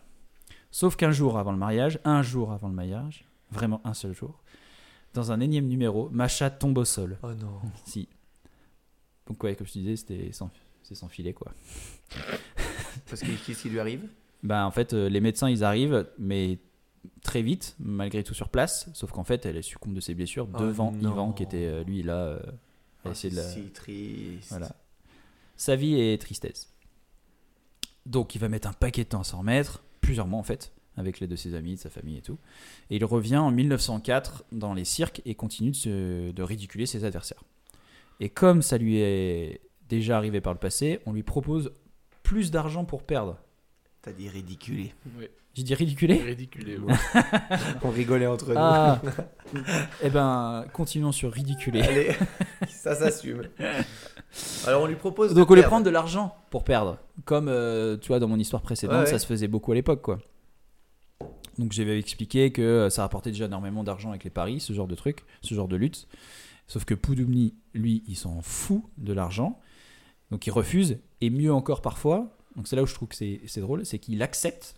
Mais une fois sur le ring, il gagne Il le combat. Ouais, c'est le plus malin. Il veut pas perdre. Ensuite, plus rien ne l'arrêtera. Il remporte plusieurs championnats du monde de lutte gréco-romaine, parmi lesquels le plus prestigieux de tous, le championnat du monde de Paris, qu'il gagne quatre fois de suite entre 1905 et 1908. Ouais, donc c'est le meilleur. Au passage, en 1905, il retrouve le boucher, qui n'a toujours pas digéré la défaite deux ans plus tôt, à tel point qu'arrivé à Paris, quelques jours avant le championnat du monde, le boucher et deux amis l'agressent dans la rue et lui plantent un coup de couteau dans la cuisse. Enfin, lui plantent un couteau dans la cuisse. Ah ouais, non, c'est les. Il est pas content. Il veut lui montrer qui c'est Raoul. Il arrive avec son couteau de boucher, Raoul. C'est qui le boucher? Il s'avère aussi qu'un ou plusieurs de ces repas eût été potentiellement et malencontreusement empoisonnés. Ouais. Classique. Bah oui. Bon, il en faudra plus pour abîmer Yvan, car euh, il remporte le titre évidemment quelques jours plus tard. Malgré un coup, un- oui, une oui, blessure oui, à la oui, cuisse. ça, ça ne l'arrête pas. C'est Non, une mais force les- de la nature. Les gars qui C'est un combattent Cosaque. contre lui euh, font 50 kilos. Non, bah non, c'est des machines. hein. C'est pareil, hein, c'est c'est des mêmes gabarits que lui. hein. En fait, c'est un Teddy Riner, ouais, il roule sur tout le monde. Et il roule sur tout le monde. Donc pendant qu'il continue à combattre dans les cirques, il rencontre sa deuxième femme, Antonina Gvitko Fomenko. Avec, ouais, t'as vu, je l'ai. Ouais, hein. avec qui il se marie en 1910. Il décide alors de se ranger et le couple a un beau projet. Ils achètent 200 hectares de terrain, deux maisons et il a un petit magasin et deux moulins. Il se lance dans le commerce, sauf que les affaires ne vont pas bien du tout, rien ne fonctionne comme prévu, malheureusement pour, le, pour lui du coup. Euh, en fait, en 1913, il participe à une sorte de Coupe du Monde à Moscou où il perd en finale, dix ans après sa première défaite. Et comme si ça ne suffisait pas, euh, sa femme le quitte pour un autre en filant avec toutes ses médailles d'or qu'elle Bah. va revendre pour avoir de l'argent. Ça, c'est dégueulasse. Ouais. Donc là encore une fois, euh, grosse déception, il Bah se oui. retrouve seul. Tu vas voir, cette bière est très très bonne, euh, Gab. S'il y a des bruits de service, c'est parce que je me sers. Oui, Oui. elle est bonne, les bruits de service. C'est- c'est- En 1920, il est arrêté par le comité d'Odessa et condamné à être fusillé. Mais t'en fais pas, il est libéré peu de temps après. Ah, d'accord, il est pas mort. Euh, non, non, il est pas mort. J'y viens, j'y viens. En fait, on n'a aucune information sur les raisons de sa condamnation, mais il faut dire qu'en fait, Ivan, il a toujours refusé de se mêler à la politique et de jouer les porte-étendards de l'URSS. D'accord. Donc c'est peut-être ce qui lui a valu des ennuis.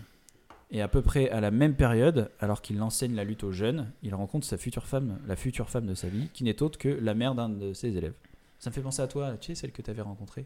Ah bah c'est Oui. pas, j'en ai pas rencontré qu'une moi. si tu vois ce que je veux dire. si tu vois ce que je veux dire. En 1924, il est contacté pour partir aux États-Unis. Big up Il a alors 54 ans. une fois là-bas, il gagne encore une fois contre tous ses adversaires. Donc, truc marrant, il fera la tournée des médecins. Tu continues de Non rire parce que je rigolais, mais parce que j'aime l'humour. Il va faire la tournée des médecins. Oui, parce qu'il se dope. Ouais, en fait, les médecins vont inspecter son corps sous toutes les coutures. Parce que vu que c'est vraiment euh, un gabarit qu'ils ne voient, qu'ils n'ont jamais vu, donc vraiment, il, fait, il y a vraiment plein de médecins qui vont l'étudier partout. Bah, tu m'étonnes. C'est voilà. Mais C'est un peu euh, un Teddy Riner, hein, c'est une particularité. Hein. je répétais Teddy Riner. tiens. Ça va être très long. donc c'est une force de la nature, mais pas que, puisqu'il remporte aussi un prix de beauté face à plusieurs Américains. Mais non. Oui, monsieur. en plus, Un prix de beauté. Le souci, et tu l'auras compris, Gab aussi tu l'auras compris, euh, c'est qu'Ivan est d'une naïveté, naïveté enfantine. il est trop gentil. Il est trop gentil.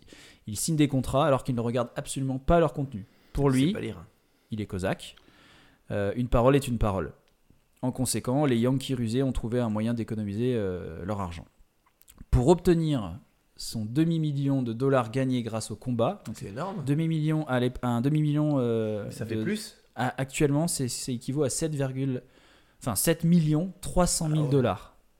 Ah oui, donc c'était une superstar en fait. Ah oui, c'était une superstar. Donc, sauf que là, euh, il doit accepter la citoyenneté américaine. Sauf que Ivan, Il est cosaque. il est cosaque. Ah oui. Jamais il voudra accepter la citoyenneté américaine. Et du coup, il se retrouve sans rien. Oh, la ligne du contrat qui est nulle. En 1937, il est arrêté et passe un an en prison. Les hommes de main de Staline le torturent avec euh, un fer à souder, lui exigeant de remettre ses numéros de compte et ses adresses de banque étrangères dans lesquelles il conserve ses économies. Et sauf que le pauvre, Pourquoi il est arrêté? Il a pas d'économie. Parce que je t'ai dit, il a, il, il veut pas, euh, il veut pas, il, donc il part avec les, il part aux États-Unis. Oui, Donc il est mais un considéré comme, non mais il est considéré comme un allié du coup. Tu vois Ah, d'accord. Américains. On est Un là-dessus. copain, ouais ouais. Et du coup, Staline, il est pas content. Ouais. Donc une fois qu'ils lui mettent la main dessus, ils espèrent au moins récupérer des infos Voir et de son argent. Sauf que bah, le, lui, le pauvre, il a rien du tout. Il a plus aucune économie. Il est pauvre. Il est relâché seulement un an plus tard.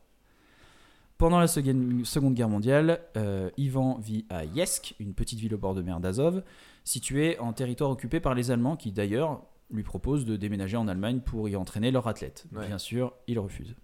Mais là, les Allemands l'aiment bien. Il est tellement populaire que les envahisseurs, les envahisseurs ne l'embêteront jamais, le laissant tranquille et lui laissant même euh, le peu de bien qui lui reste. Ouais, Vraiment. Parce qu'il fait peur aussi. Oui, mais bon, euh, t'as une armée qui vient sur toi, il a beau faire peur, hein, c'est fini quoi. Ils peuvent faire ce qu'ils veulent de lui. Moi, il me ferait peur. Jamais perdu, le gars. De plus, afin que l'homme fort puisse gagner sa vie, il lui assigne une place de marqueur dans une salle de billard. Et en même temps, il travaille comme videur dans un bar de l'armée Ah oui. hitlérienne. C'est plus plausible. Et il fait tout boulot.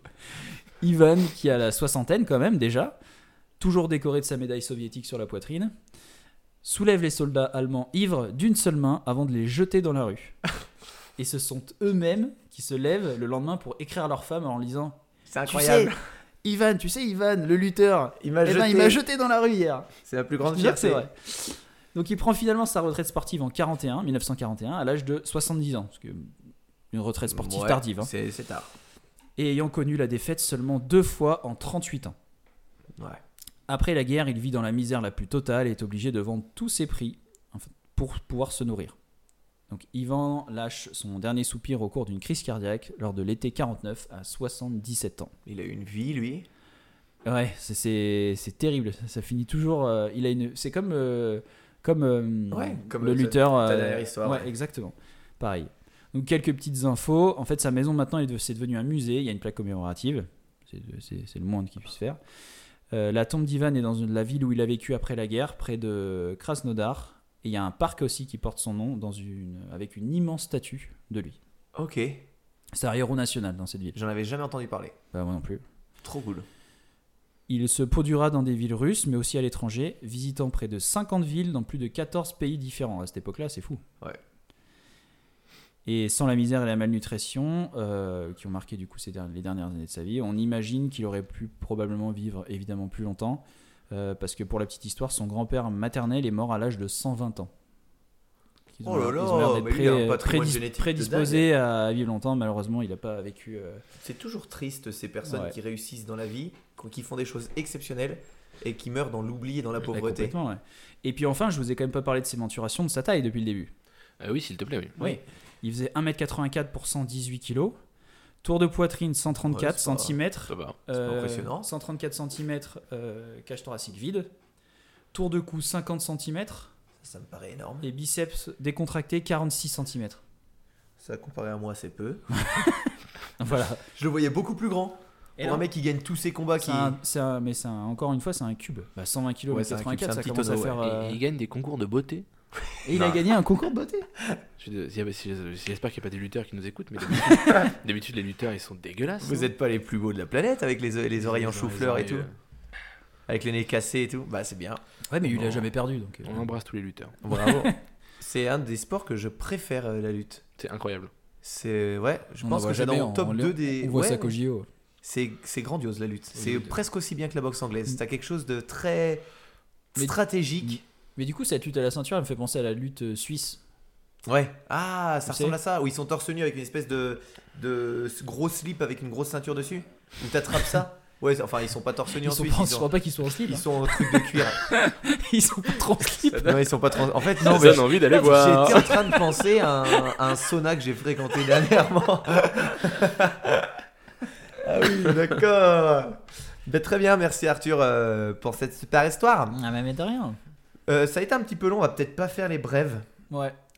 Euh, sauf si tu avais une brève que tu veux vraiment nous faire. Que je veux vraiment vous faire Non, bah. euh, Allez, vas-y, fais ta brève, on te lance le jingle. C'est très court.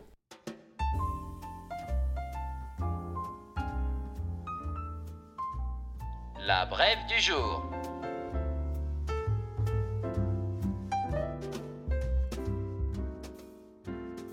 Mais du coup, les brèves, elles arrivent euh, avant les saviez-vous. Ouais, en Ouais. général. Donc j'ai deux trucs très courts. Vas-y. Une étude de 2003 a montré que près de 8% de la population masculine de 16 populations différentes du continent asiatique portent des chromosomes Y identiques avec des caractéristiques inhabituelles. Cette propagation sur un si grand territoire et à une- des populations aussi différentes ne peut pas être le fruit du hasard. Le schéma de variation au sein de la lignée suggère qu'elle est d'origine de Mon- Mongolie et il y a environ un millier d'années. Donc, la conclusion, c'est que 8% de la population de l'ancien empire mongol sont des descendants de Gengis Khan, Non. Ce qui fait 16 millions d'hommes. C'est dingue. Gengis Khan, empereur mongol, qui a conquis le plus grand territoire de l'histoire de l'humanité, était connu pour euh, son grand nombre de femmes et de concubines, ainsi que pour son goût pour euh, le viol. Il a, qu'il a, tra- Très prononcé. Il aimait le chocolat et le viol. qu'il a, qu'il a transmis à ses fils. Son fils aîné avait 40 fils légitimes et euh, un de ses petits-fils avait 22 fils légitimes. Donc Gengis Khan est un supergéniteur, ancêtre commun de 0,5% de la population mondiale. C'est incroyable. C'est le grand-père le plus prolifique de l'histoire. Putain, c'est fou. Je, je voulais faire cette petite brève que je trouve assez Ah ouais, euh, elle est très bien. étonnante. Ah, c'est même un le saviez-vous finalement? Bah ouais, mais ouais, c'est vrai. C'est dans, la, c'est dans la taille de le saviez-vous, c'est bien. Ouais, ouais, j'ai fait deux, le Ah ouais. saviez-vous en fait. c'est très bien. Euh, une brève qui n'est pas une brève avec Arthur, on est très fiers de vous l'annoncer. Euh, on avait soutenu, peut-être que vous aviez entendu parler de ce projet de zoo racheté en Bretagne. Et Incredibilis avait soutenu un petit peu le projet. Sur Crowdfundme, le site, vous pouviez euh, donner un petit peu d'argent. En fait, le projet, c'est il y a une association qui s'est dit on va racheter un zoo en Bretagne qui était en vente, mais on va le racheter dans le but de libérer les animaux du zoo quand c'est possible, les mettre dans des réserves naturelles et se servir de ce zoo comme sanctuaire à animaux. Donc ne plus en faire un zoo où les gens euh, viennent au contact des animaux, mais tous les animaux recueillis dans euh, les démantèlements, trafic d'animaux, les cirques, les confiscations d'animaux exotiques et sauvages, on va les mettre dans ce sanctuaire. Si on peut les remettre en liberté, on les met en liberté. Si on ne peut pas, on les met dans ce sanctuaire. Et le but était d'atteindre 600 ou 650 000 euros et ça a été explosé. Donc euh, c'est une très bonne nouvelle. Et euh, vous pouvez toujours collaborer à ce petit crowd- crowdfunding. Crowdfunding. Ouais, je dis mal. Parce que si vous arrivez, en fait, le but c'est de monter un petit peu parce que la gestion du zoo, euh, le faire tourner, ça coûte à peu près 100 000 euros par mois. Vu que c'est pas un zoo qui va rapporter forcément de l'argent parce qu'il n'y aura pas des visiteurs, euh, 100 000 euros en plus sur la cagnotte, c'est un mois de gestion. Et le but c'est quand même de récupérer pas mal d'animaux en détresse qui ont été, euh, qui ont été euh, recueillis. Donc voilà, c'est un super projet, on est très content. Ça a été notamment soutenu par euh, Hugo Clément, le journaliste Mhm. le jeune qui est vraiment cool. Allez voir ce qu'il fait. Stéphane Bern. Il y a le gars de Mythique, le patron de Mythique. non mais Ça me fait rire. Ce c'est comme si c'était c'est une, pas ma comme blague. si c'était une information importante. Le Non, gars de Mythique, tu sais. En fait, le patron de Mythique a fait un geste de dingue. Et il a simplement dit eh, écoutez, combien il vous manque pour arriver au total? Il vous manque 250 000, ben, je donne 250 000. Et il a permis de terminer hyper rapidement le, le projet, donc merci à lui. Et c'est vraiment cool. Voilà, Une bien belle initiative, Thomas. merci. On passe sur les Le saviez-vous? Ouais. Allez, Vous le savez, Hagrid. Vous le savez, nous savons, c'est d'accord, j'y sais, j'y pensais. Vous savez, les, les Occidentaux sont appréciés partout à condition qu'ils y mettent un peu du leur. Alors moi j'en avais deux, je vais vous en donner une parce que le temps presse. Elle est rapide. Depuis 2000, il n'y avait plus d'handicapés mentaux aux Jeux Olympiques handisport suite à une triche de l'équipe espagnole de basketball aux Jeux de Sydney. Est-ce que vous le saviez? Non. Voilà. Et oui, car l'entraîneur espagnol a fait jouer des joueurs non handicapés qui ont remporté la médaille d'or en faisant semblant pendant les semaines de JO d'être atteints d'un handicap mental. Cette manipulation a jeté le doute sur la possibilité de contrôler la véracité des handicaps mentaux et, euh, la catégorie a été exclue des JO. Elle a bien sûr fait sa réapparition depuis aux épreuves aux JO de Londres avec des contrôles beaucoup plus stricts. Donc tu te rends compte, le coach a dit, bah les gars, ben, faites-vous passer pour des handicapés. C'est hyper récent, c'est 2008, tu as dit? Euh, non, c'était depuis les années 2000, donc ça devait être au JO de, au JO de 2000. Mais c'est ext- c'est extraordinaire comme anecdote. C'est incroyable à quel point tu te dis, ben, on veut la prime, on veut les médailles, on veut la gloire. Les gars, ça vous fait rien si pendant deux semaines vous êtes filmés puis vous faites semblant d'être handicapé Mais après, peut-être s'il y a des journalistes, faut continuer à le faire un petit peu. Mais ça donne des scènes extraordinaires. Les gars, n'en faites pas trop quand même, parce que là, ça, donne, ça donne des scènes, des scènes folles. Ils, ont dû s'entraîner entre eux. Ils ont dû s'entraîner. Non, là, tu fais trop le. C'est c'est- c'est aff- atroce. C'est atroce. Et en même temps, va jouer au basket en étant concentré, il faut gagner. Mais va faire comme si tu étais handicapé mental. Mais en même temps, il faut que tu gagnes. Non, c'est n'importe quoi ce qu'ils ont fait. En avez-vous? Oui, j'en ai une toute petite, moi. Ah bon?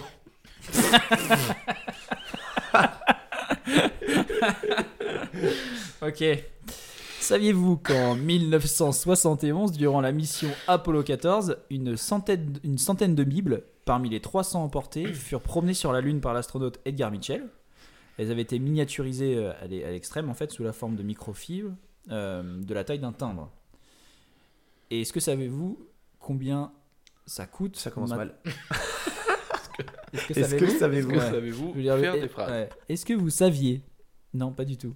Non, est-ce que vous savez combien ça coûte un seul microfilm À peu près, à votre avis? À l'époque? Ouais, combien coûte le, le prix du microfilm? En un, dollars mi- un million de dollars. Un Ah milliard? Non, non, bah non. Un million, un million. Non. C'est le, le budget, le budget de, de l'aérospatial américain passé dans la Bible en forme Ouais, de timbre. ouais, 100. Non, 50 000 dollars Le? Le microfilm. Mais. Et ils en ont fait combien? Ils en ont fait, ils en ont fait 300. Il y en a 100 qui ont été baladés sur la Lune. D'accord. 300 emportés et 100 qui ont été baladés sur la Lune. Ouais, mais c'est de l'argent bien investi, je pense. Ouais, c'est ça, extrêmement bien investi. Ok, bah merci pour cette brève. Encore une bien belle initiative. À toi, Gad. Moi aussi, j'en ai une très courte. Je La-. Saviez-vous que la CIA a proposé 638 projets pour se débarrasser de Fidel Castro? Des projets sérieux s'appuyant sur les taupes locales dans le gouvernement de Cuba ou sur la mafia de Vegas, qui cherchait à investir dans l'île.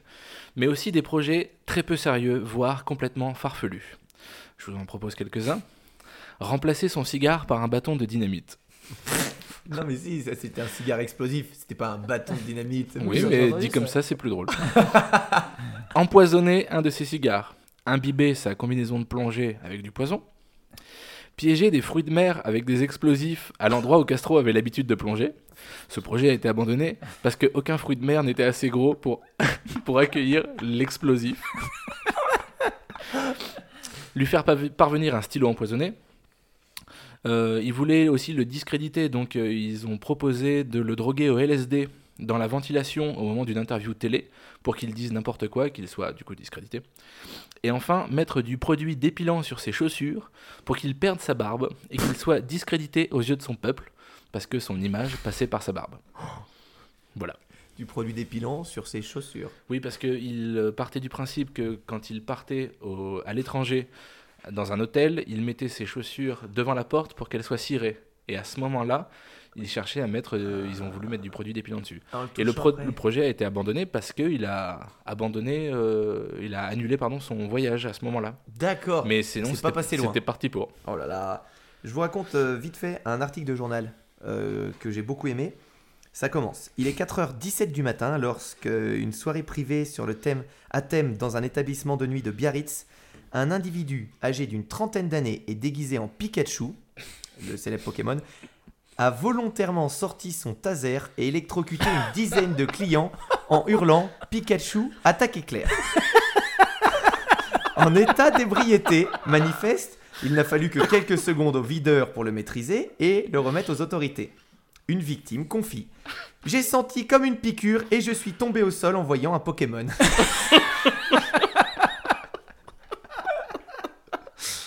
voilà, donc euh, le monde est merveilleux. Ah, génial. Encore une bien belle initiative. Qu'est-ce que vous avez pensé des bières? Ah là, j'en ai goûté une qui est très bien. J'ai euh, pas goûté l'autre, moi. J'ai goûté la Red Ale. Celle-là, la fée, d'orge, euh, elle sent vraiment euh, les céréales. L'orge du Elle coup. sent, elle sent le, le bol de céréales. Ok. C'est qui qui nous, qui nous a envoyé ces bières, Arthur? Shop ta bière. Eh ben merci Shop ta bière, c'est vraiment sympa. Allez faire un tour si vous voulez des bières craft françaises. Ouais, et si vous voulez goûter cette, euh, cette Golden Ticket, allez voir avec Bieronomie. Euh, Ah ouais, on n'a pas parlé en plus de la canette, c'est qu'elle est dorée. Ah ouais, c'est un ticket d'or de euh, c'est un vrai Wonka. ticket d'or quoi. Trop cool, elle est super bonne celle-là. Ouais, elle est extrêmement C'est bonne. étonnant à quel point Bah, c'est tu vois, j'en avais acheté deux pour le pour l'enregistrement qui étaient restés dans mon frigo jusqu'à ce qu'on enregistre et finalement j'ai je les ai bu. Bah t'as bien raison. J'ai dû en, j'ai dû en racheter. Euh, il nous vient le moment triste de l'en revoir, mais avant ça, le moment joyeux des tirages au sort. Oui. Donc Arthur, as-tu sélectionné quelqu'un? Bien sûr. Alors vas-y. C'est un commentaire App- euh, Apple Podcast, pas du tout Facebook. Euh, c'est Antonin Bob qui nous écrit Super podcast, merci pour vos histoires et votre bonne humeur. Ça fait plaisir. Ouais, ça fait plaisir. Donc c'est lui qui va goûter la Golden Ticket Exactement. de Bieronomie. Ouais. Contacte-nous et on transmettra tes coordonnées à Bieronomie. On va aussi remercier tout chaleureusement Victor, Thomas et Christophe, les nouveaux patrons de ce mois-ci. Donc Super. euh, tous les mois, on va essayer d'en d'en dire, euh, d'en dire deux ou trois. Merci à vous pour votre soutien. N'hésitez pas d'ailleurs à aller sur notre page Patreon pour euh, nous soutenir. Faut qu'on remette le lien sur Facebook. Il faut qu'on remette le lien ouais, sur ça Facebook. sera plus simple. Et, euh, et bien sûr, vous pouvez nous suivre sur les réseaux Facebook, Instagram et Twitter. Ah, si on s'arrête pile poil maintenant, on en sera à deux heures d'épisode. Ok, faut qu'on s'arrête alors. Enfin, euh, ouais, non, ce sera plus. bon, merci Gab d'être venu, c'était vraiment cool. C'était super, merci beaucoup, j'ai passé Ça un très bon moment. Ouais, bah nous aussi, très bon moment. Enfin, je parle pour nous, mais Arthur Ouais, peut-être euh, moins. Ouais, on verra. Non, c'était cool, merci, on a hâte que tu reviennes. Bah moi aussi, avec grand plaisir. Ça fait plaisir. Tu peux participer au chin de la fin? Bien sûr. Allez, c'est parti. Alors, voyons.